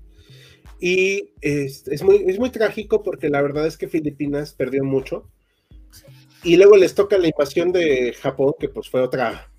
Ese fue el tiro de gracia a cualquier legado, ya, hispánico. O sea, realmente los japoneses, no estoy defendiendo a Estados Unidos, pero los japoneses aquí también en la Segunda Guerra Mundial hicieron destrozos y pues bueno. Esto que, mencionas de la cristianización, curiosamente le salió el tiro por la culata a Estados Unidos porque los filipinos, no estoy negando a la población musulmana, pero los filipinos tomaron su catolicismo como su forma de identidad y resistencia ante el embate del protestantismo estadounidense. Entonces, no tuvieron éxito en poder ser independientes, pero al menos mantuvieron su independencia de fe. Si eso puede servir de algo. ¿Cuánto duró esta guerra? Como 14 años. Sí. Ah, Formalmente dicen que dura de 1899 a 1902, que es cuando se rinde uno de los caudillos, no, no se rinde, lo capturan, pero hay gente que lo extiende hasta 1913 para el resto de archipiélagos, de islas del archipiélago. Por eso, por eso les digo que ahorita en cinco minutos no puedo dar toda la información, pero quiero que vean lo, lo sádico que fue el hecho de querer quitar todo lo posible. O sea, ya ven, no somos pro Estados Unidos. O sea, solamente que pues no nos tocan todos los temas. ¿Va? Pero bueno, ¿les parece bien si pues, hacemos unos rápidos comentarios? Sí. Eh, Francia sufrió el golpe más duro. Al comienzo del siglo XIX tenía 36 millones de habitantes y al comienzo del 20 apenas superaron los 40, exacto. Eso me refería al desastre demográfico. ¿Qué pasaría si Napoleón tuviera su objetivo de conquistar tierras? Bueno, puso gobiernos títere al final. Como Pepe Botella nos referimos. Sí. Y, también tuvieron el siglo XIX francés, tuvo muchas otras guerras que ya no tuvieron que ver, por lo menos con el primer Napoleón, pero tuvieron que afrontar la guerra franco-prusiana y todas las rebeliones, las de la Comuna de París y las revueltas socialistas de los 40, Yo creo que todo eso también le pegó a la población, ¿no? Sí, no, es que pues, se la pasaba en guerras históricamente siempre fue el país más poblado de Europa, siendo superados por Alemania, e incluso Italia e Inglaterra le hicieron el 20, sí, de hecho. Y como dice Zero Fanfics, pobres Filipinas, sí, caray, o sea, la verdad es que es una cosa tremenda. Pero bueno, vamos ahora sí a términos más medievales. Vamos a ponernos medievales con Maximiliano. A ver, cuéntanos, ¿qué pasa aquí? Así es, y curiosamente para la fama que tiene la Edad Media, pues creo que es la única batalla medieval que pusimos en este video, ¿eh? Sí, luego ponemos más, una disculpa. Les puse aquí una imagen de las cruzadas, aunque técnicamente no es una cruzada como tal. Sin embargo, creo yo que sí sirven como antecedente. O sea, las cruzadas son este, estos conflictos bélicos entre los cristianos de Occidente, sobre todo, aunque también de Oriente, contra los musulmanes, que tienen la Tierra Santa, tienen todo lo que está alrededor como Damasco, como Chipre y otras, otras tierras cercanas. Para ser declarada cruzada tiene que tener eh, el visto bueno del Papa o ser ordenada por el Papa y tener como objetivo liberar Tierra Santa. En este caso no cuentan ni con una ni con la otra, así que no puede ser considerada cruzada ni menor ni mayor. Pero vamos a ver a uno de los personajes más famosos de esos tiempos. De hecho, creo que es el más famoso de Rumania. Y va a ser Vlad Tepes, mejor conocido como Vlad el Empalador o el Conde Vlad Drácula. Lo tienen aquí en pantalla, es uno de los retratos más famosos que hay de él, del lado derecho. Y en medio el acto por el que es tan famoso. Y es que durante su gobierno, que va a ser muy turbulento, por cierto, o sea, pierde, o no, no le dan su tierra, que es Valaquia, tiene que pelear por ella, se enfrenta a los, a los gobernantes títere que ponen los turcos y finalmente lo va a conseguir. Y de hecho la va a defender a capa y espada. Y bueno, una de las anécdotas más famosas es que los turcos quieren invadir su territorio y Vlad junto con su ejército se logran colar al ejército turco, invaden lo que sería lo que ellos creen que es la tienda del sultán y capturan al hombre que está ahí. Sin embargo, se equivocan, no capturan al sultán, sino a un visir. Pues bueno, les sale digamos que el tiro por la culata porque no pueden ni capturar ni ejecutar al sultán y tienen que defender su tierra. Sin embargo, dicen que cuando el sultán se da cuenta de todo esto y entra al territorio de Valaquia, se da cuenta de que hay más o menos 20.000 personas ya empaladas por Drácula, bueno, por Vlad Tepes. Y una vez que ve esto, dice, bueno, no puedo privar a una nación de un hombre que ha hecho tanto por ella, ¿no? Aunque lo, lo ven como algo diabólico, como algo macabro, tenebroso y totalmente sádico y violento, reconocen que lo está haciendo por su país y que está haciendo hasta lo imposible por defenderlo de la invasión turca y pues se gana el apodo de Vlad el Empalador o incluso el Empalador, así a secas. Ahora se dice también que no es la primera vez que empala a un invasor turco, ya que cuando él accede al trono, al trono de Valaquia, el sultán, que es Mehmed II, le va a enviar embajadores para cobrarle un tributo, como se acostumbraba en aquella época. Y Vlad, en lugar de dar un mensaje a los embajadores o de darles el tributo que le estaban cobrando, va a mandar empalar a los cuatro embajadores, como señal evidentemente de rebeldía contra los turcos y de que no va a negociar con ellos ni darles ningún tipo de tributo. Hay otra anécdota todavía de este príncipe balaco, que es que llegan embajadores turcos para hablar con él. Y Blas les va a preguntar cómo se atreven a usar turbantes en su presencia. Y los embajadores le van a contestar, bueno, son nuestras costumbres, son nuestras tradiciones y las estamos llevando a cabo. A lo que Blas les contesta que por favor les permita ayudarlos a llevar a cabo sus tradiciones y va a mandar que les claven los turbantes a la cabeza. Entonces vamos a ver que es demasiado sádico, es demasiado brutal, totalmente anti, anti-musulmán. Y aunque es eh, cristiano católico ortodoxo, se va a convertir al cristianismo católico por un breve tiempo y parece ser que después vuelve a abrazar la fe ortodoxa. O sea, está como oscilando entre una y otra fe y él va a morir en una batalla, me parece que contra los turcos justamente, y algunos le van a achacar en aquella época que es porque se convirtió, no puede haber abrazado el catolicismo, como que Dios ya no lo favoreció y por eso cae en combate. Pero bueno, a partir de, de su mismo gobierno va a circular su historia por toda Europa, llega a manos del Papa, llega a manos de los rusos, a los alemanes, y aunque es considerado como uno de los personajes más sádicos de la Edad Media y tal vez de toda Europa, más brutales y más sanguinarios, en Valaquia y sobre todo en Rumania va a ser conocido como un héroe nacional. ¿Por qué? Porque es un puño de hierro para defender su patria y también para castigar a los delincuentes dentro de su nación. Por ejemplo, a los ladrones dicen que los castigaba de una manera muy severa y pues eran pocos quienes se atrevían a cometer esta falta durante su gobierno. Hombre. Oye, Max, una, no sé por qué al ver la imagen esta que están poniendo de este individuo, en algún lado leí, no sé si haya por ahí un sincretismo que de alguna manera lo ubican como un antecedente de Drácula. No sé si estoy mal o hay algo al respecto. No, no, no, es totalmente correcto. De hecho, su, su leyenda y todos los actos atroces que va a cometer viajan por toda Europa Oriental y hasta Europa Central muy rápido. O sea, él sigue vivo y ya están contando su historia por otras partes. Y va a tener fama pues como el más brutal y el más sádico de los, de los reyes o de los gobernantes de Europa del Este. Y de hecho, eh, Bram Stoker se va a basar en esa misma leyenda, o sea, ya no en el personaje histórico, sino en la leyenda que se construye a su alrededor para crear la leyenda de Drácula. El Drácula que todos conocemos por el libro, incluso por las películas que se han hecho, está basado justamente en Blas Tepes. Y está buenísima la representación que hacen en la película de Francis Ford Coppola del 92, si mal no recuerdo, cuando sale él precisamente. ¿eh? Claro, Drácula de Bram ¿no? Justamente. Con Gary Hombre Viejo, este, ahí, que muestra precisamente cómo hace esos actos de empalamiento. Iba a decir un comentario, pero igual ahorita nos cae la censura, entonces mejor no.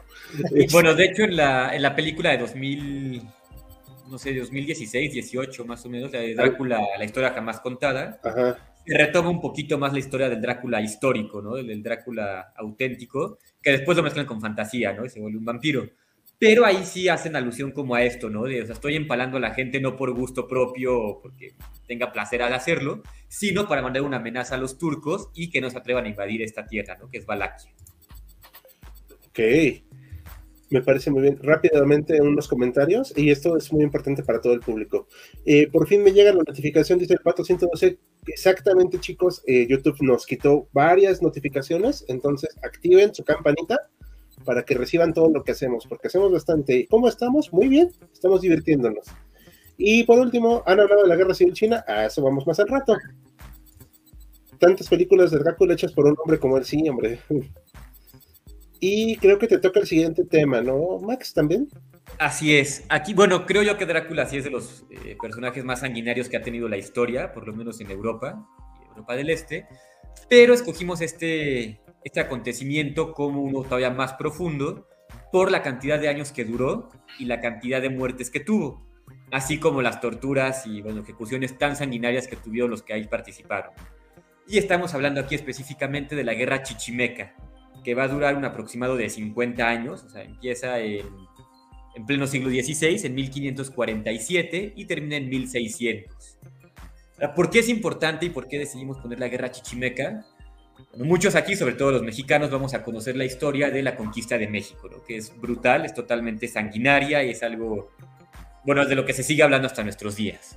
Sin embargo, Hernán Cortés llega en 1519 y va a conquistar Tenochtitlan en 1521. Es decir, en un paso de, 20 de dos años, perdón, va a conquistar la ciudad más poderosa del centro de México. Sí es brutal, sí es sanguinaria, sí hay enfermedades, guerra bacteriológica, hay muchas muertes, pero dura dos años. Realmente no es tan grande ni tan atroz como van a ser otros enfrentamientos en el país. Y en este caso, que es la guerra chichimeca, va a durar aproximadamente 50 años. O sea, es inconmensurablemente más grande que la guerra de conquista del centro del, país. Y en este caso, bueno, los chichimecas, que son a quienes ven ustedes en pantalla, los mismos mexicas los llamaban los más incivilizados, los más bárbaros, los más brutales. Para hablar de ellos, bueno, para representarlos gráficamente, los ponían, como los ven ustedes ahí, desnudos o usando pieles de animal. Y además portando un arco, que tanto para Roma, para Grecia, para los mexicas, para muchas culturas alrededor del mundo, el arco representa la barbarie. O sea, son tribus nómadas, es gente que no está asentada en un lugar, que viven a la intemperie y que viven de la caza. O sea, totalmente bárbaros. Y bueno, los mismos eh, mexicas los consideran seres brutales, seres con los que no hay que meterse y pues los tienen así como que de lejecitos. A los españoles quieren conquistar pues la mayor cantidad de, territorio que les sea posible y van a incursionar al norte del país. Pero se van a topar con esta civilización con la que no pueden negociar, con la que no pueden, eh, no pueden dialogar como lo hicieron con los mexicas, como lo hicieron con algunas tribus o, bueno, pueblos del, del este del país. En el norte va a ser una cosa totalmente diferente. Para, hablar de los chichimecas, los mismos españoles dicen, bueno, son una cosa fuera de serie. Ellos consumen unos alucinógenos antes de pelear y por lo tanto muchas veces no sienten el dolor en la batalla, ¿no? Pueden ser heridos de gravedad, pueden perder un miembro o varios y al estar bajo los influjos de estos hongos siguen peleando, como si no sintieran absolutamente nada. Algo así como los berserkers de los vikingos, pero digamos una versión mexicana de estos guerreros. Van a pelear algunos desnudos, algunos usando ropa de, bueno, pieles de animal, o con ese taparrabos que pueden ver ustedes ahí en la, en la imagen. Y algo bueno que me pareció a mí de lo más brutal, los españoles están acostumbrados a que cuando pelean con musulmanes, cuando pelean con mexicas o pelean con otros europeos, sus enemigos suelen capturar españoles, ¿no? Como parte de la guerra, capturan prisioneros y más adelante pueden cobrar un, digamos, un tributo, cobrar un, una especie de impuesto para, para devolver a ese, a ese... Un rescate.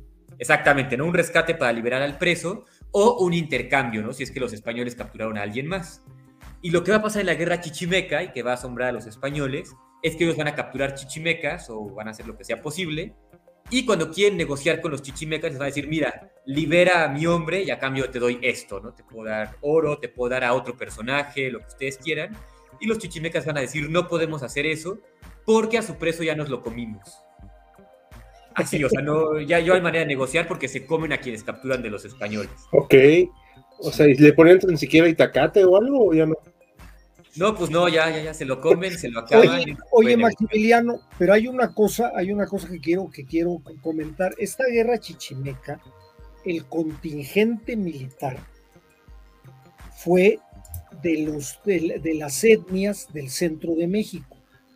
O sea, llevaron guerreros otomís, tlaxcaltecas, que fueron los que fueron a combatir con los chichimecas, fue la carne de cañón, porque había dos mil españoles en ese entonces, o tres mil, no sé, y los que mandan es, de hecho, incluso además de guerra, es una colonización del norte de México por parte de estas etnias.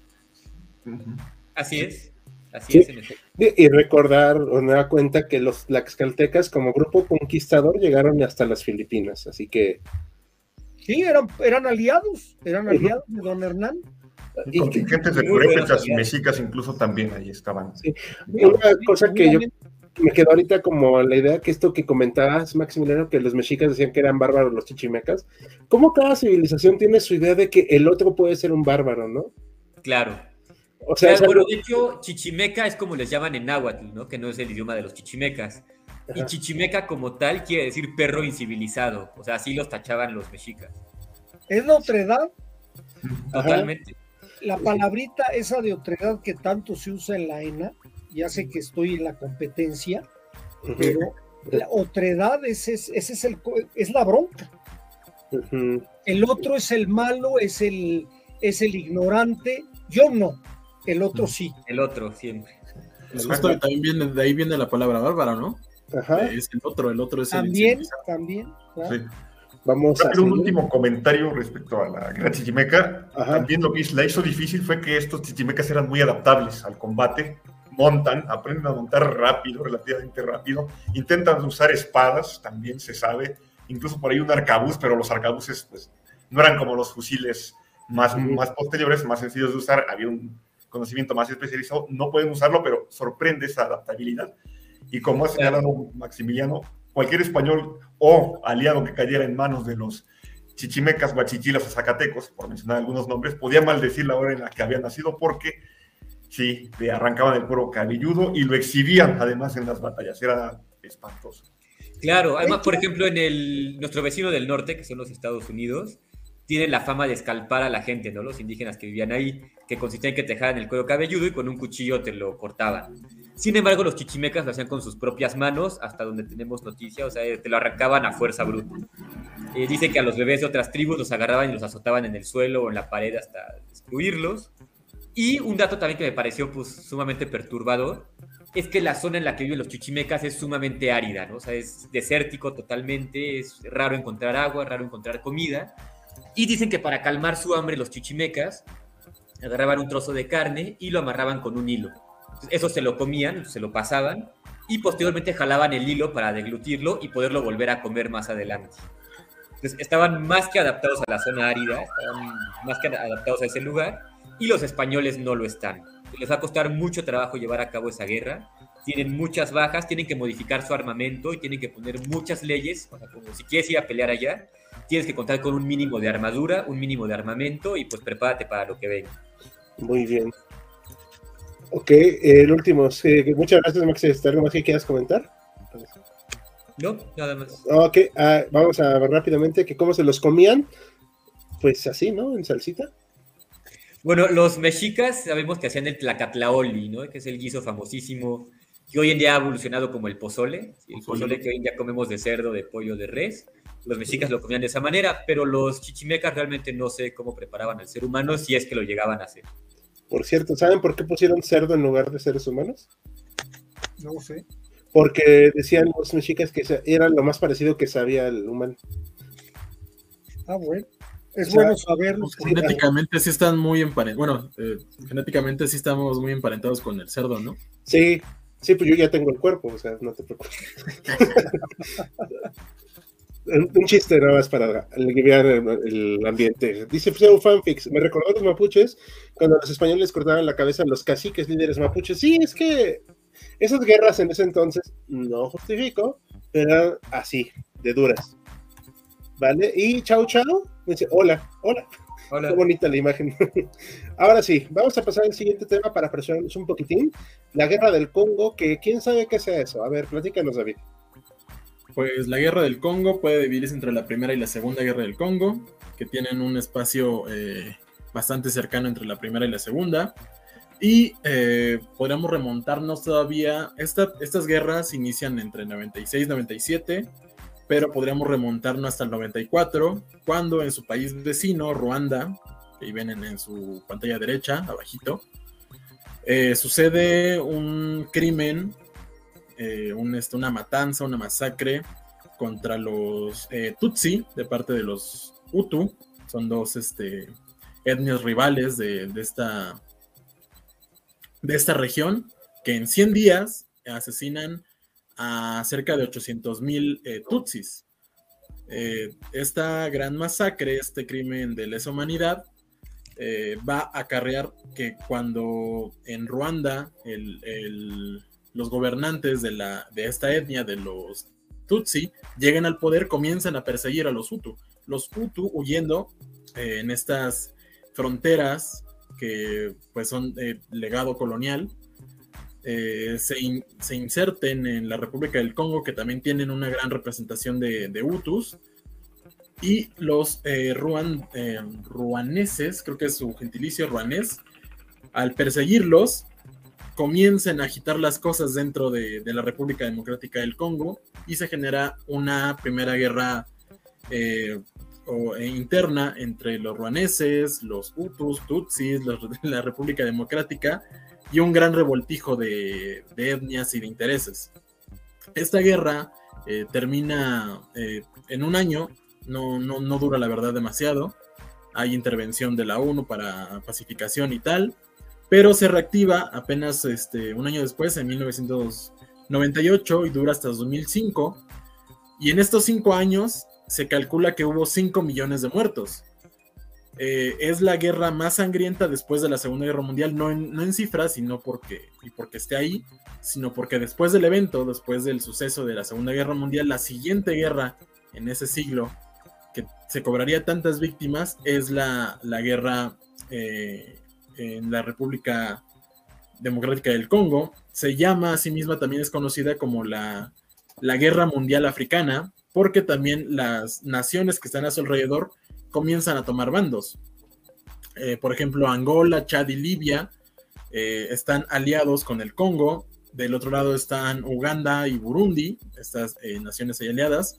Y como les comento también, pues todas estas etnias, todas estas regiones de los Hutu, los Tutsi y algunas más que se, que se van anexando de todos los, los países cercanos. Incluso entra Cuba, ¿no?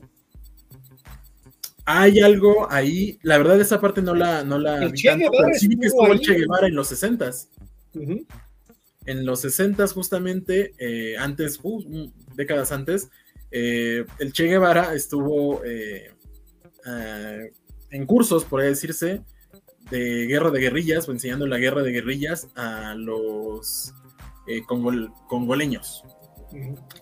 Justamente también, pues, eh, hay eh, abusos eh, sexuales, hay homicidios sin justificar, o sea, no porque todo esté justificado, pero fuera de, del ámbito de la guerra, no hay un, eh, no hay tampoco este, campos de batalla o líneas eh, generales que se puedan distinguir. Eh, hay matanzas a las poblaciones civiles, desapariciones forzadas. Canibalismo, incluso. ¿Mande? Hubo, según tengo entendido, canibalismo. Sí, sí, sí, sí. Y eso como eh, no como una práctica de supervivencia, sino como una práctica de, ate- por decirse, de, de terrorismo, para aterrorizar a las demás este, eh, facciones. También hay esa parte del canibalismo. Y justamente de estos 5 millones eh, que se calcula de muertos, la mayoría, la gran mayoría, entre el 80 y el 90%, es por las hambrunas y epidemias que desata el conflicto. Ah, para 2013 se calcula que ya había 7 millones de muertos y el conflicto, a pesar de que formalmente termina en 2003 con eh, un tratado que eh, obliga prácticamente a que todos los eh, ejércitos de estas naciones involucradas abandonen el Congo, este conflicto de guerra de guerrillas y de diferentes etnias continúa en la parte que es norte y este de la República del Congo. Y pues también hay, hay bastantes intereses. Hay eh, un mineral, y ahorita no tengo el nombre del mineral, eh, que es bastante importante para, para los electrodomésticos y que por eso no salen los intereses eh, y los, las naciones que están, que quieren explotar este, este mineral de, que es muy rico en la, en la República del- Democrática del Congo y que está en nuestros celulares, que están en nuestras laptops. Seguramente tenemos el mineral en nuestras manos en este momento y ello ha costado bastantes millones de vidas en, en esta República del Democrática del Congo. No, pues la verdad es que es una tragedia en proporciones épicas y como dice aquí Pseudo Fanfics y volvemos a África. Sí, es que en África de verdad son cosas que, que escapan a nuestra comprensión incluso hoy en día. Pero bueno, le- el siguiente tema, ¿es ¿algo más que quieras decir David, del tema o ya quieres cerrarlo? Coltán, ya, ya le encontré, sí, es el coltán. Es el mineral eh, que es utilizado para la fabricación de, electrónicos y que es codiciado ampliamente en el mundo y que desgraciadamente es muy rico en el Congo. Ya sería mi, mi cierre. Perfecto. Coltán, Coltán, ¿no? Coltán, Con C. sí. Ok, ahorita lo ponemos acá en el chat. Coltán. A ver, según yo. ¿Es así? Sí. Perfecto. Muy bien. Y cedemos la palabra a Ana, porque es su última intervención dentro de los conflictos, me parece. Y va Sí. a ser de Vietnam, pero específicamente aquí, ¿qué pasó? A ver. Ah, bueno. Bueno, primero quiero decir que la guerra de Vietnam, pues sí es considerada como un infierno que se vivió durante más de 30 años en, Vietnam. O sea, se volvió algo cotidiano en Vietnam la guerra.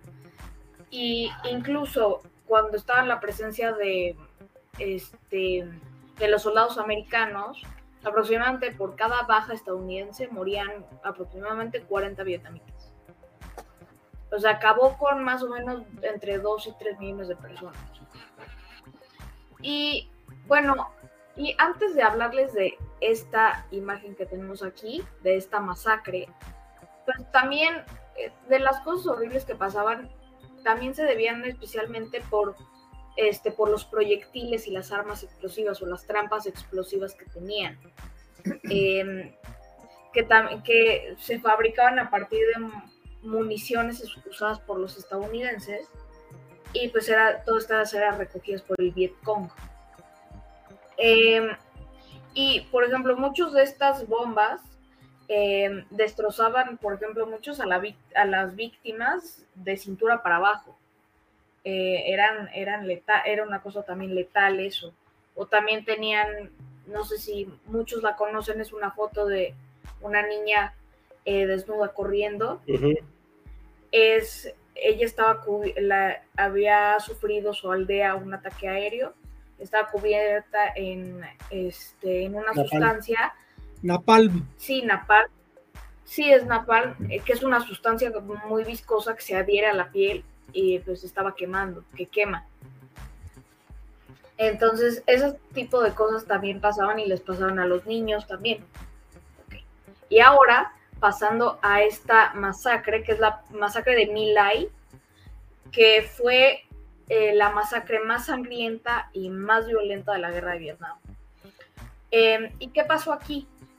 Pasa que soldados americanos asesinan de forma brutal a 504 personas, de las cuales estaban 182 eran mujeres, de las cuales 17 estaban embarazadas, 173 niños, entre ellos como unos 56 bebés y bebés casi recién nacidos también había, y unos 60 ancianos.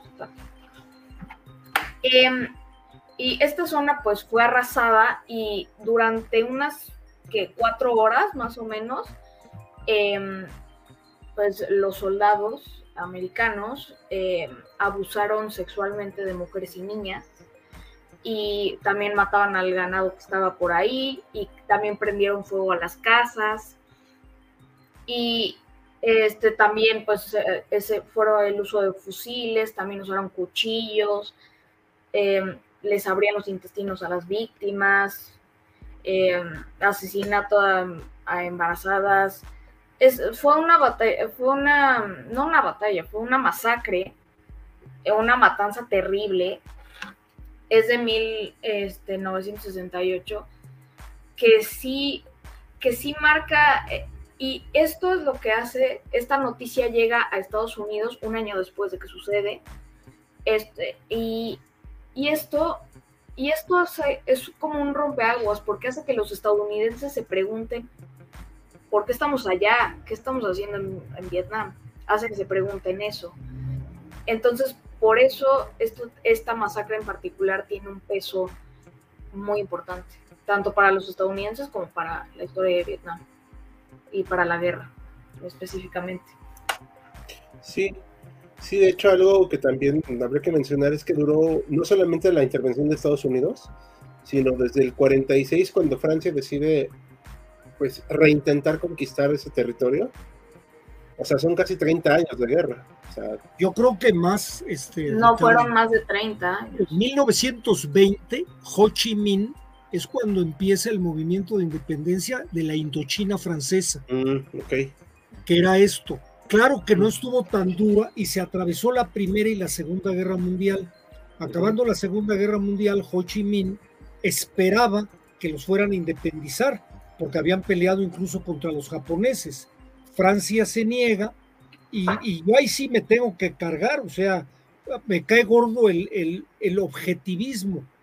La mera verdad, los vietnamitas son un pueblo heroico, porque eh, le pega a los franceses, pero hasta con la cubeta.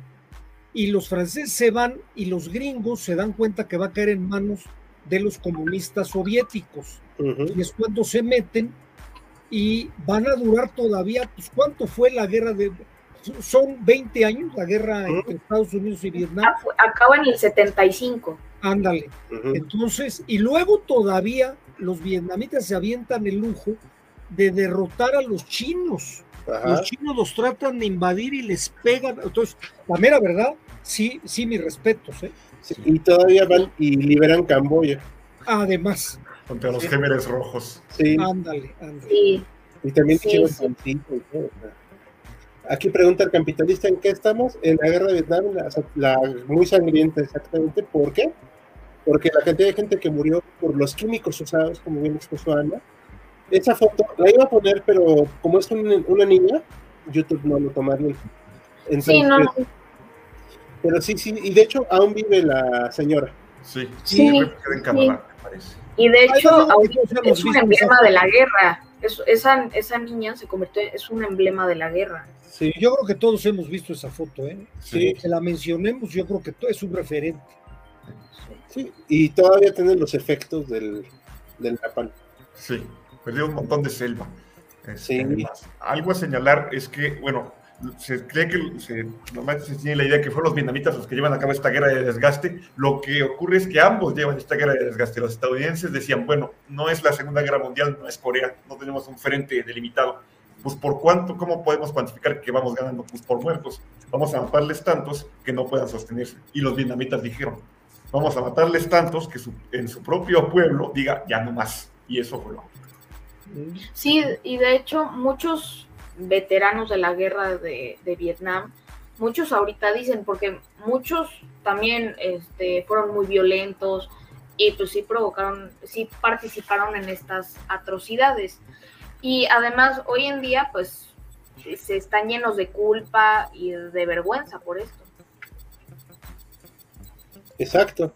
Y bueno, al final, pues Vietnam, aunque no soy muy fan del, del régimen socialista, pero al final Vietnam pues se ganó su independencia con creces, ¿no?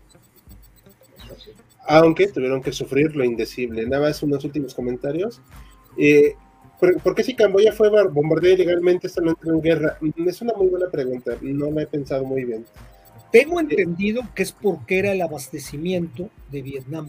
Mm. Vietnam se escapaban y se iban a Camboya o a Laos y ahí regresaban y con eso se salían del ataque gringo, entonces los gringos dijeron pues hay que cortarles esa ruta de escape y no los bombardeos de Camboya. Sí, y comentan que Laos es el que se quedó dañado, es el tercer país más mirado del mundo, ¿no? Pues sí. Sí. Ah, gracias, Ana. Este, vamos a seguir porque si no, no acabamos. los últimos puntos, ya estamos entrando lo más adelante, son las guerras floridas, ¿verdad, Max? Cuéntanos. Así es. Esta bueno, ¿qué va a ser? Hay que puntualizar que no es un solo conflicto bélico, sino que es parte de un ritual. Y un rito, generalmente, si no es que siempre, tiene que estar fundamentado por un mito. Esto es muy importante para las guerras floridas porque, de acuerdo con la mitología mexica, Coatlicue, que es la diosa de la tierra, tiene un amorío con el dios del cielo y con él va a tener a Coyoshauki, que es la, la luna, y los Enzohuiznahua, que son las estrellas. Sin embargo, ese amorío, bueno, se termina, este, perdón, Coatlicue queda sola y ella se encuentra barriendo en su casa cuando recibe una bolita de plumas que se encuentra ahí tirado y ella lo guarda en una bolsa cerca de su vientre. Y después de eso va a quedar embarazada.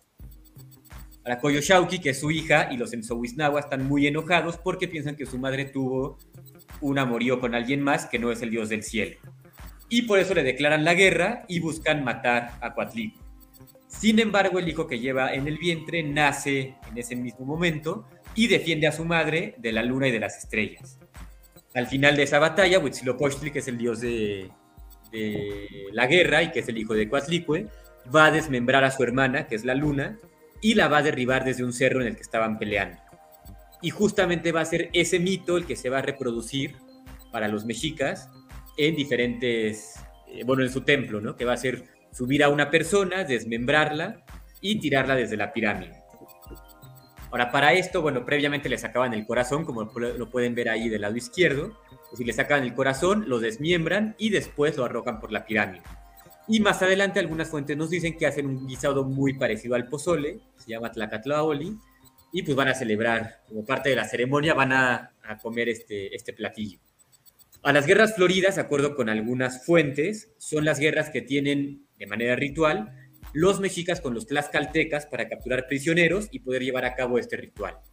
Sin embargo, algunos otros postulan que no es así y que más bien los tlaxcaltecas iban a ser dominados por los mexicas, pero nunca se dejaron. siempre se defendieron eh, valientemente de los mexicas y por lo tanto fue una guerra cíclica que nunca llegó a su fin hasta que llega la conquista de México.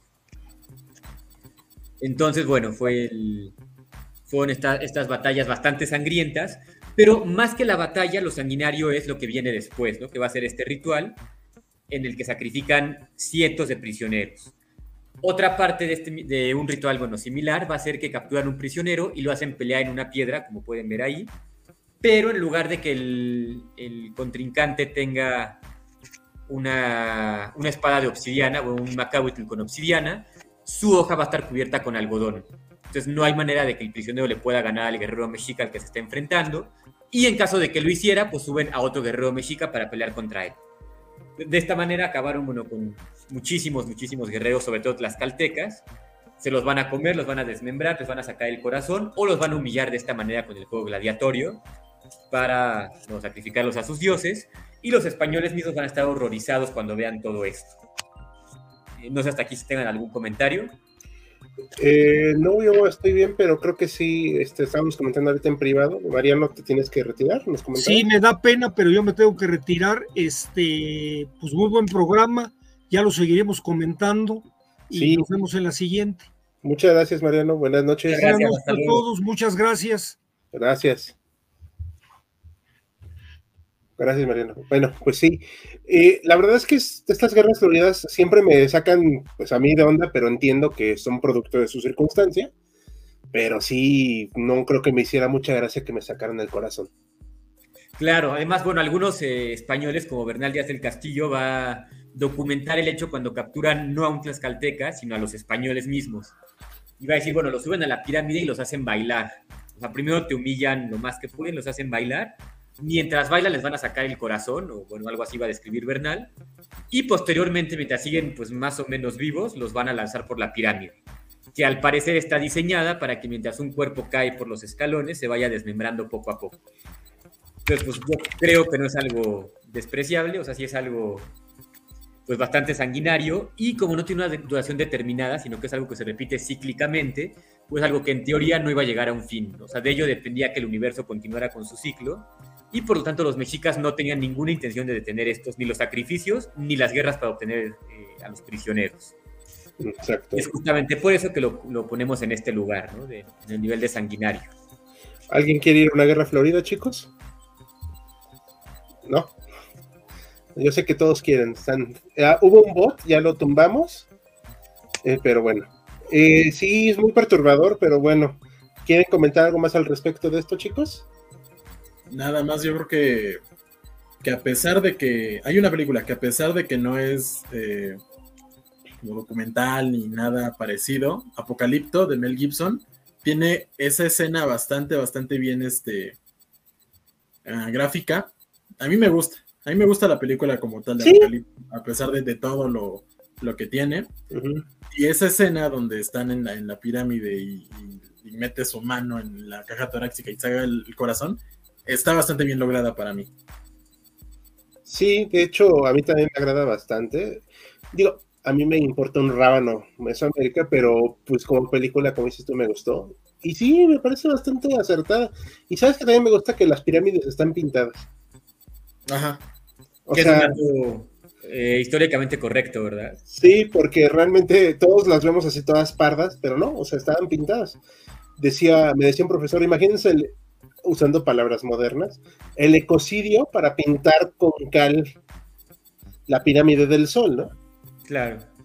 Claro, de hecho algunas, muy, muchas eh, civilizaciones mesoamericanas llegan a su fin justamente por el ecocidio, ¿no? O sea, ya no pueden sostener una ciudad así y tienen que desplazarse a otra. Entonces, esa, esa imagen del, del indígena eco-friendly que vive en paz con la naturaleza es totalmente errónea para el caso de México. ¿Cómo? ¿No eran hippies que ay, Dios mío, qué cosas.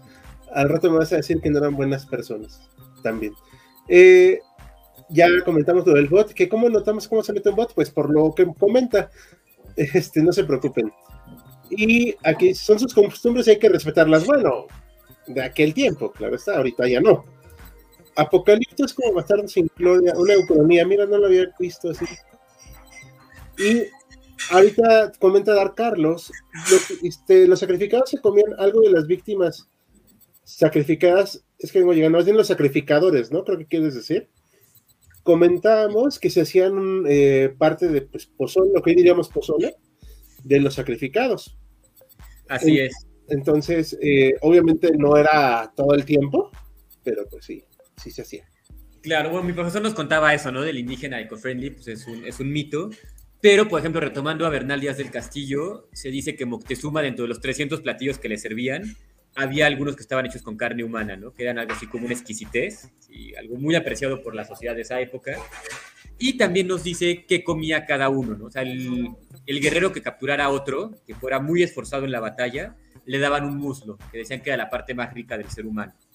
Pues y si otro militar, pues sí participaba en la batalla, pero no era tan importante su participación, le daban un brazo, que igualmente era bueno, pero no tan bueno como podía ser el Mus. Exacto.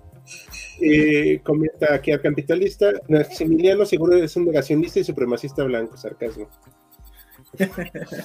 Todos lo somos. Bueno, yo soy este color más, menos blanco, pero sí. Ok, vamos a nuestro siguiente punto, la guerra civil rusa. ¿Quién le tocaba, chicos? No me digan que es el que preguntó. A mí. Ah, ah ok, gracias. Gracias, Ana. Platícanos de la guerra civil rusa, ¿por qué la pusimos? Eh, porque la guerra civil rusa lo que tiene es que, bueno, sabemos que es este conflicto armado entre, entre los bolcheviques y las fuerzas conservadoras nacionalistas, ¿no? Eh, o sea, blancos y rojos. Y esta es muy caracterizada sobre todo por la época de, que se le conoce como el terror rojo, ¿no? O sea, que es porque es una de las razones por las cuales es muy, es muy sangrienta y muy, sí, muy sangrienta, ¿no?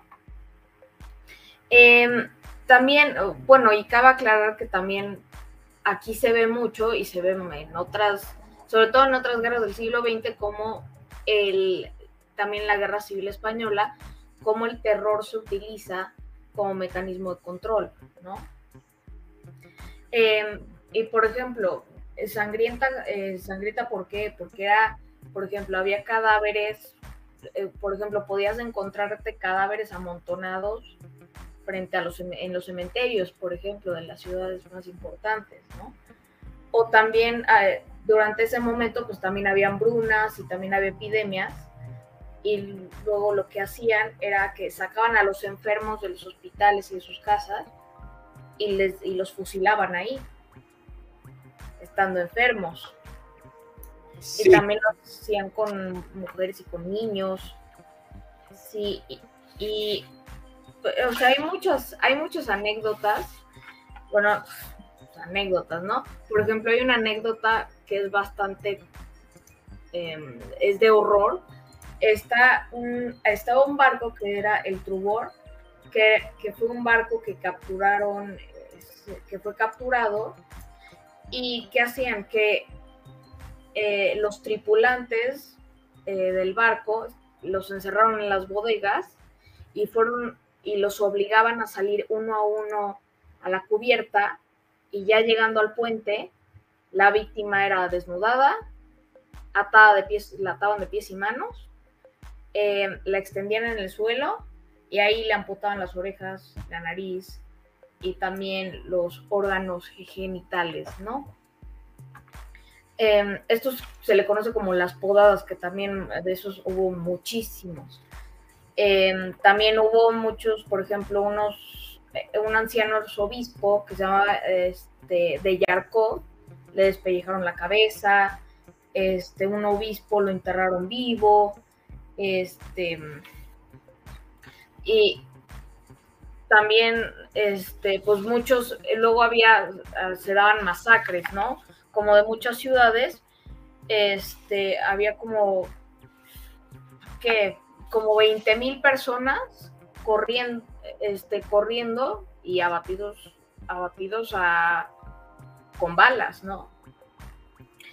Eh, y de esta forma, aproximadamente que unas 8 millones de personas fueron asesinadas. Em, y, por ejemplo, está el... Eh, y también, por ejemplo, estaban muchos, este... Eh, está, está un, también otro episodio en particular que habla de un, un documento, un documento este, bolchevique que narra que en 1918 hubo pues, un total de 71 asesinatos en no sé cuánto tiempo. Y, fue una barbarie porque, em, porque fueron muchos ciudadanos que fueron encarcelados sin ninguna, sin ninguna acusación previa. Y, y aproximadamente en la madrugada que hacían, eran conducidos a un vertedero municipal en Ekaterimburgo, que si recordamos en Ekaterimburgo fue donde ah, fue asesinada la, familia, el, zar, el último zar, Nicolás Nicolás II, junto con toda su familia. Y ahí pues se les ordenó igual, se ponen en hilera y tenían una zanja que cavaron y estaban 40 como hombres, 40 hombres armados y abren fuego y los matan a todos para que caigan en la zanja. Entonces, así hay muchos episodios y sí, fue muy sangrienta, fue muy violenta y también fueron millones y millones de personas asesinadas, pero también, también murieron, sobre todo, como dije, por epidemias, por hambrunas, sobre todo, ah, era una época de caos, realmente. En donde se supone que los bolcheviques querían con esto, con la violencia, pues, eh, pues era una cosa de acabar con la democracia y mantener el control y el orden. Sí, aparte estaba la, tras, bueno, tras las líneas, la, el antecedente del KGB, uno de los antecedentes creo que la checa, ¿no? Sí.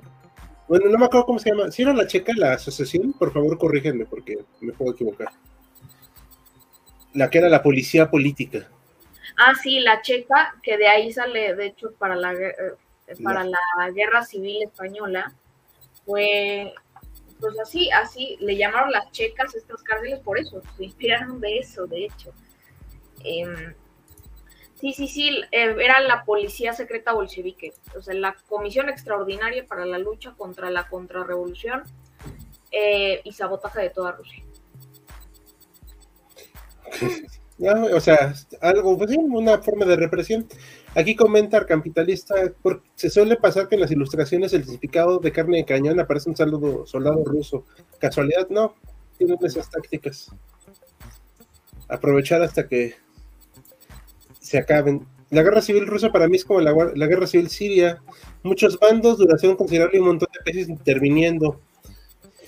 De hecho, algo que leí hace poco es que, aparte de que eran múltiples facciones, los mismos este, soldados, bueno, cuando se empieza a organizar lo que conocemos como el Ejército Rojo, era bien rara su organización y muy, pues, muy, muy mala.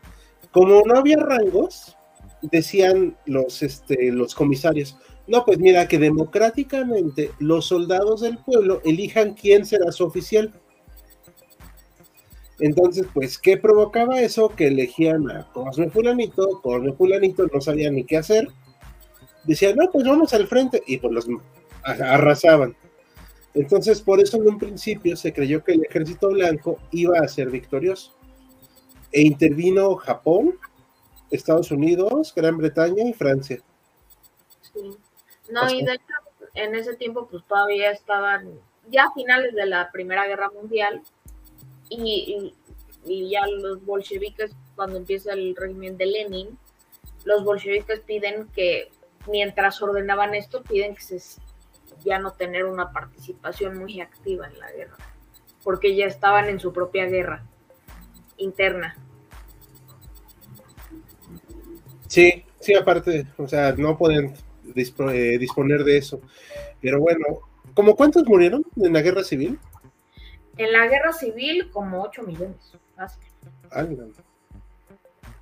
no. sí es una cosa bestial. No, y también si contamos los que murieron por hambrunas, por enfermedades, etcétera, sí, sí fueron varios millones. No, eso, no pasó. Dicen que no. Varios. Oh, otra vez el bot. Voy a bloquearlo. Perdón. Ya está. Isa, hablando de hambrunas, no sé si tú conozcas esto, eh, es ¿qué tan real es esa historia que el gobierno mexicano llevó alimentos a la Unión Soviética? ¿Alguien sabe? No. Lo investigamos. Lo investigamos para otra ocasión, ¿va? Sé que México fue de los primeros en reconocer a la Unión Soviética y tener una embajada, pues. Pero Ajá. ahora sí que llevar alimentos, no. No sabría decir. Exacto, no, yo tampoco. Aquí ya, este, algo más que quieran comentar antes de pasar al siguiente tema, para ya empezar a terminar. Ok, la rebelión Taiping, ¿verdad, este, Bruno? Sí, la rebelión Taiping, un conflicto no tan conocido, no fue un conflicto internacional, fue una rebelión en China en el siglo XIX, de 1851 a 1864, 13 años de guerra, ¿Y qué es esto? Es muy curioso porque hablamos de un movimiento cristiano eh, originado al sur de China, a manos de un eh, miembro de la minoría Hakka, cerca de la frontera con Vietnam, con el actual Vietnam, que pues aglutina un montón de gente poco a poco. Esto no se da de la noche a la mañana, ocurre desde 1840, poco a poco. Un este, más tarde rebelde llamado Hon Shi Quan, este, perdón la pronunciación, que había tenido contacto con un eh, monje, un misionero protestante estadounidense y llegó a creer, a raíz de una fiebre que tuvo, que él era un enviado de Cristo para instaurar un reino cristiano en China. Es un movimiento muy curioso porque además de tener unas propuestas muy interesantes como abolición de propiedad privada, igualdad de sexos, era una resistencia abierta contra la dinastía reinante, que algunos sabrán no era, no era de la etnia Han, la etnia dominante de China, sino de la etnia Manchú, la dinastía Qing. Una dinastía que había empezado muy vigorosa al principio, pero que ya con el pasar de los años se había debilitado bastante y de ahí que haya costado mucho trabajo a los Qing aplastar esta rebelión. De hecho, hablamos de que ya cuando se aplasta la rebelión se lleva por delante a, aproximadamente 20 millones de vidas, 20 millones de chicos. Los, eh, los Taiping, que significa reino eh, del cielo, resisten lo mejor que pueden por medio de guerra campal y guerra de guerrillas. Es bastante cruento, como señalo. Al final lo aplastan los Qing con un poco de ayuda occidental. Curioso porque antes China había sufrido la Segunda Guerra del Opio contra estas potencias occidentales. Digo, las vueltas que da la vida, ¿no? Se alían ahora contra este grupo que ya juzgan muy problemático, pero que sin duda pone bastante en evidencia la poca capacidad que tenía China de responder, o perdón, la dinastía Qing de responder ante una rebelión de ese estilo. De ahí que se le llamara el hombre enfermo de Asia. Ah, ok. Aquí hay comentario buenísimo. Esos chinos se mueren como millones de veces y siguen siendo el país más poblado. Pues sí. Sí, de hecho. Es que, pues sí, son, ya en ese entonces eran como 200 o 300 millones, ¿no? Parece que sí, sí eran bastantes, para que se una idea el número de población. Dos millones llegó a, aglutinar de personas, llegó a aglutinar este credo. Ok, a ver, bueno, vamos al siguiente tema, que también es, ya es más antiguo. A ver, Lars. Así es. Nos desplazamos a Asia, a Mesopotamia específicamente, a uno de los imperios más crueles que ha habido en la historia, el imperio asirio. Hasta en la Biblia lo pueden ustedes revisar en los versículos. Los asirios eran temidos. ¿Y por qué los ponemos aquí? Bueno, porque, como he señalado, los asirios, por así que guerra a sangre y fuego.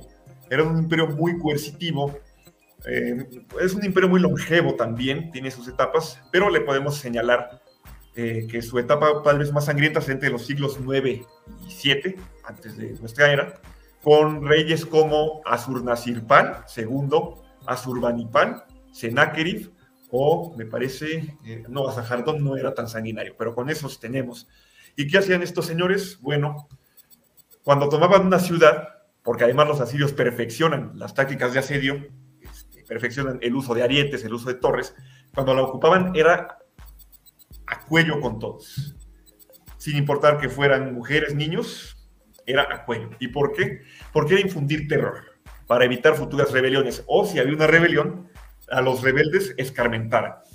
¿Qué hacían? Linduras como enterrar vivos, crucificar, empalar, quemar o lo de menos que era deportar. Toda la media luna fértil sufrió las linduras asirias, Babilonia, el reino de Israel, que fue realmente erradicado, Judá se salvó por poquito, la futura Judea, los principados de la actual Siria, Elam, que está en el actual Irán, realmente todos sufrieron esa furia asiria. Luego se les volvió en contra porque cuando el imperio asirio entra en decadencia y se le levantan en armas los babilonios caldeos con Nabopolazar y los medos, pues Nínive, la capital asiria, va a sufrir ahora las consecuencias, va a ser arrasada hasta los cimientos. Como última cuestión, para los asirios, los reyes asirios se pavoneaban en esta violencia, decían, y llegamos a esta ciudad y arrasamos con todo. De hecho, cuando Sennacherib destruye Babilonia, que la va a reconstruir a Sahardón, dice, y echamos el río este, los, descubrimos los canales para que se inundara la ciudad y se deshiciera. Quemamos todo, nos humillamos a sus dioses, deportamos a su población, verdaderamente sanguinario. Número de víctimas no lo conocemos, pero se sabe que era bastante. Incluso para los estándares de la época era bastante, bastante considerable, ¿no? Sí, sí. y aquí tenemos en la estatua a. Sí, yo, yo, no tengo buenos conocimientos de eso, pero te voy a creer. Eh, Aldi, comentan aquí que si algún día hablaremos del Al Qaeda cristiano, la verdad es que no lo conozco. Eh, por la cara de David, que él es el que más versado en estos temas, yo me imagino que tampoco. este, también la cara de, de Ana fue de eso existe. Bueno, o sea, y pues Max obviamente no lo conoce porque sabemos a qué se dedica. Este, pues sí, ¿no? Digo, no tiene nada de malo decirlo, pero... Digo, no sé a qué se refiera con el Al Qaeda cristiano, pero si es más específico, igual nos damos una idea. Sí, y acá no está la guerra contra el narco, es muy reciente. Más que nada es porque es un tema que YouTube no le gusta mucho. Y pues mejor evitarlo. Y además queríamos hablar de otros temillas, pero luego, luego veremos si lo consideramos. Y pues les parece que ya le metamos turbo al final para ya cerrar. Sí. Bueno, estos temas yo les iba a hablar, por favor, si quieren colaborar en algo, no se espanten, pueden hacerlo. Vamos a hablar de las guerras mundiales como la parte más dura de este iceberg, pero no solamente por los millones de muertos, que obviamente no son poca cosa, sino el hecho de que se hicieron nuevas estrategias como los gases, como exterminios masivos, como vemos aquí, pues lo muy conocido de, de Auschwitz y los rescates a las personas judías en el holocausto. Eh, lo que hicieron los turcos con los armenios, que como bien nos dijo tras bambalinas Ana, no lo reconoce el Estado turco al día de hoy y creo que no lo van a reconocer. Eh, las batallas que fueron realmente una cosa brutal, o sea, solo Stalingrado, ¿cuántos millones de muertos fueron? Como más de un millón, ¿no? Se calcula que entre dos, millones, dos millones, dos millones y medio. Ok, imagínate, o sea, es una cosa bestial. Y los prisioneros de guerra alemanes, pues no les fue bien. En Kursk, pues bueno, es el choque de tanques, uno de los choques de tanques más importantes que ha habido, además del de destrucción que provocó. No tiene parangón, no ha habido un enfrentamiento igual, pero eso habla del nivel de destrucción que se alcanzó. Y aunque no va del todo emparejado con la Segunda Guerra Mundial, la guerra civil china que se desarrolla más o menos en ese tiempo, también provocó una cantidad de fallecidos impresionante. Se calculan que son pues más de 20 millones, o sea, si mal no recuerdo. Por favor, corríjame el público, ustedes chicos, si estoy equivocado. Em, perdón, dime David. No, sí creo que sí, sí es esa, esa cifra. Sí, o sea, es la pelea entre los nacionalistas y los socialistas chinos. No defienden ninguna facción, o sea, cada uno hizo sus atrocidades. Pero realmente fue una guerra que no se acabó fácilmente, duró varios años, si mal no recuerdo, más de dos, 20. No está, no se pueden tener las cifras exactas, pero después de eso, lo que vivió China a raíz de esa guerra civil en China, en la China popular, pues bueno, luego vinieron las hambrunas, los este, purgas y demás. O sea, el una gran hacia adelante. Sí, sí, que fueron como 50 millones, ¿no? De 50 a 100. Sí, pero dicen los chinos que no. Que no pasó. En fin, o sea, es algo de verdad que no tiene parangón. Y pues bueno, así vamos a dejar estos temas por hoy. Haremos luego una parte más extensa, bueno, de diferentes temas, si mal no recuerdo y mañana haremos votación. Por últimos comentarios, aporte dato del Al-Qaeda cristiano se llama el Ejército de Resistencia del Señor, fundado por Joseph Kony. Órale. No, pues me vengo enterando. Usted puede investigar para ver qué onda en otro video, ¿no? Sí, este, ¿le puede tomar a alguien nota? Así, este, si me pueden ayudar. Joseph Kony. Joseph Kony, Ejército de Resistencia del Señor. Supongo que Arcampitanista no tiene N en su teclado, no importa, aquí la ponemos. Y en los, últimos ya comentarios, ¿es cierto que Alemania en la Primera Guerra Mundial fue el primer país en bombardear población civil desde sus globos? ¿Los Zeppelines? Sí, sí, cierto. Eh, lo empezaron a hacer en Lieja, en la batalla de Lieja. Chequen el video que tenemos al respecto. Ahí comentamos eso. No fríes otra vez el tipo del no, pero ya lo bloqueé. Si vuelve a aparecer, por favor, coméntenos. Estamos al pendiente. Ya, ya no aparece aquí en mi transmisión. Entonces ya. Bueno, ¿es algo más que quieran comentar, chicos, para cerrar? Que estuvo, este es nuestro live más largo oficialmente. Otra vez. Otra vez. algo más de superación, ¿verdad? Sí, hombre. Pero bueno, no nos es entretenido. ¿Algo más que quieran comentar, chicos, para cerrar? Pues eh, muy, pues rico. ¿no? Bueno, no se peleen para a ver uno por uno. Ah, rapidísimo, un, un live muy muy rico. Ahí se nos quedaron algunas menciones, entre comillas, honoríficas, así, este, irónica, este, sarcásticamente hablando. Sí. Que habrá oportunidad, guerra civil estadounidense, entre otras. La de los tercios y samuráis, que esta me parece que merece un tema. La guerra de los 30 años, que también la mencionaron en el año pasado. Sí. La ah, Revolución Mexicana. Sí. Claro. La guerra cristera. Ah, sí. Digo, pues está lleno, sí que está lleno, pero pues no podíamos poner todos. Sí, dice, llevan varios que pues, pasan los tiempos, sí, cara, y la verdad es que no lo planeamos así, pero bueno, es bueno que estén con nosotros. Y pues buenas noches, adiós banda, cuídense, ya se retira también Historiador 09, muchas gracias. Y dar Carlos, saludos, buenas noches al equipo. Y, nosotros también nos despedimos en este momento, ¿les parece? Sí. Y pues buena, buenas noches a todos. Recuerden darle me gusta, comentar, compartir y mañana hay short. El sábado nuevo video. Así que espérenlo, atentos y nos vemos en la próxima semana. Ya está la votación para mañana al mediodía. Buenas noches, hasta la próxima. Gracias por habernos acompañado en Jaquecas Históricas, el podcast histórico por excelencia. Hasta la próxima.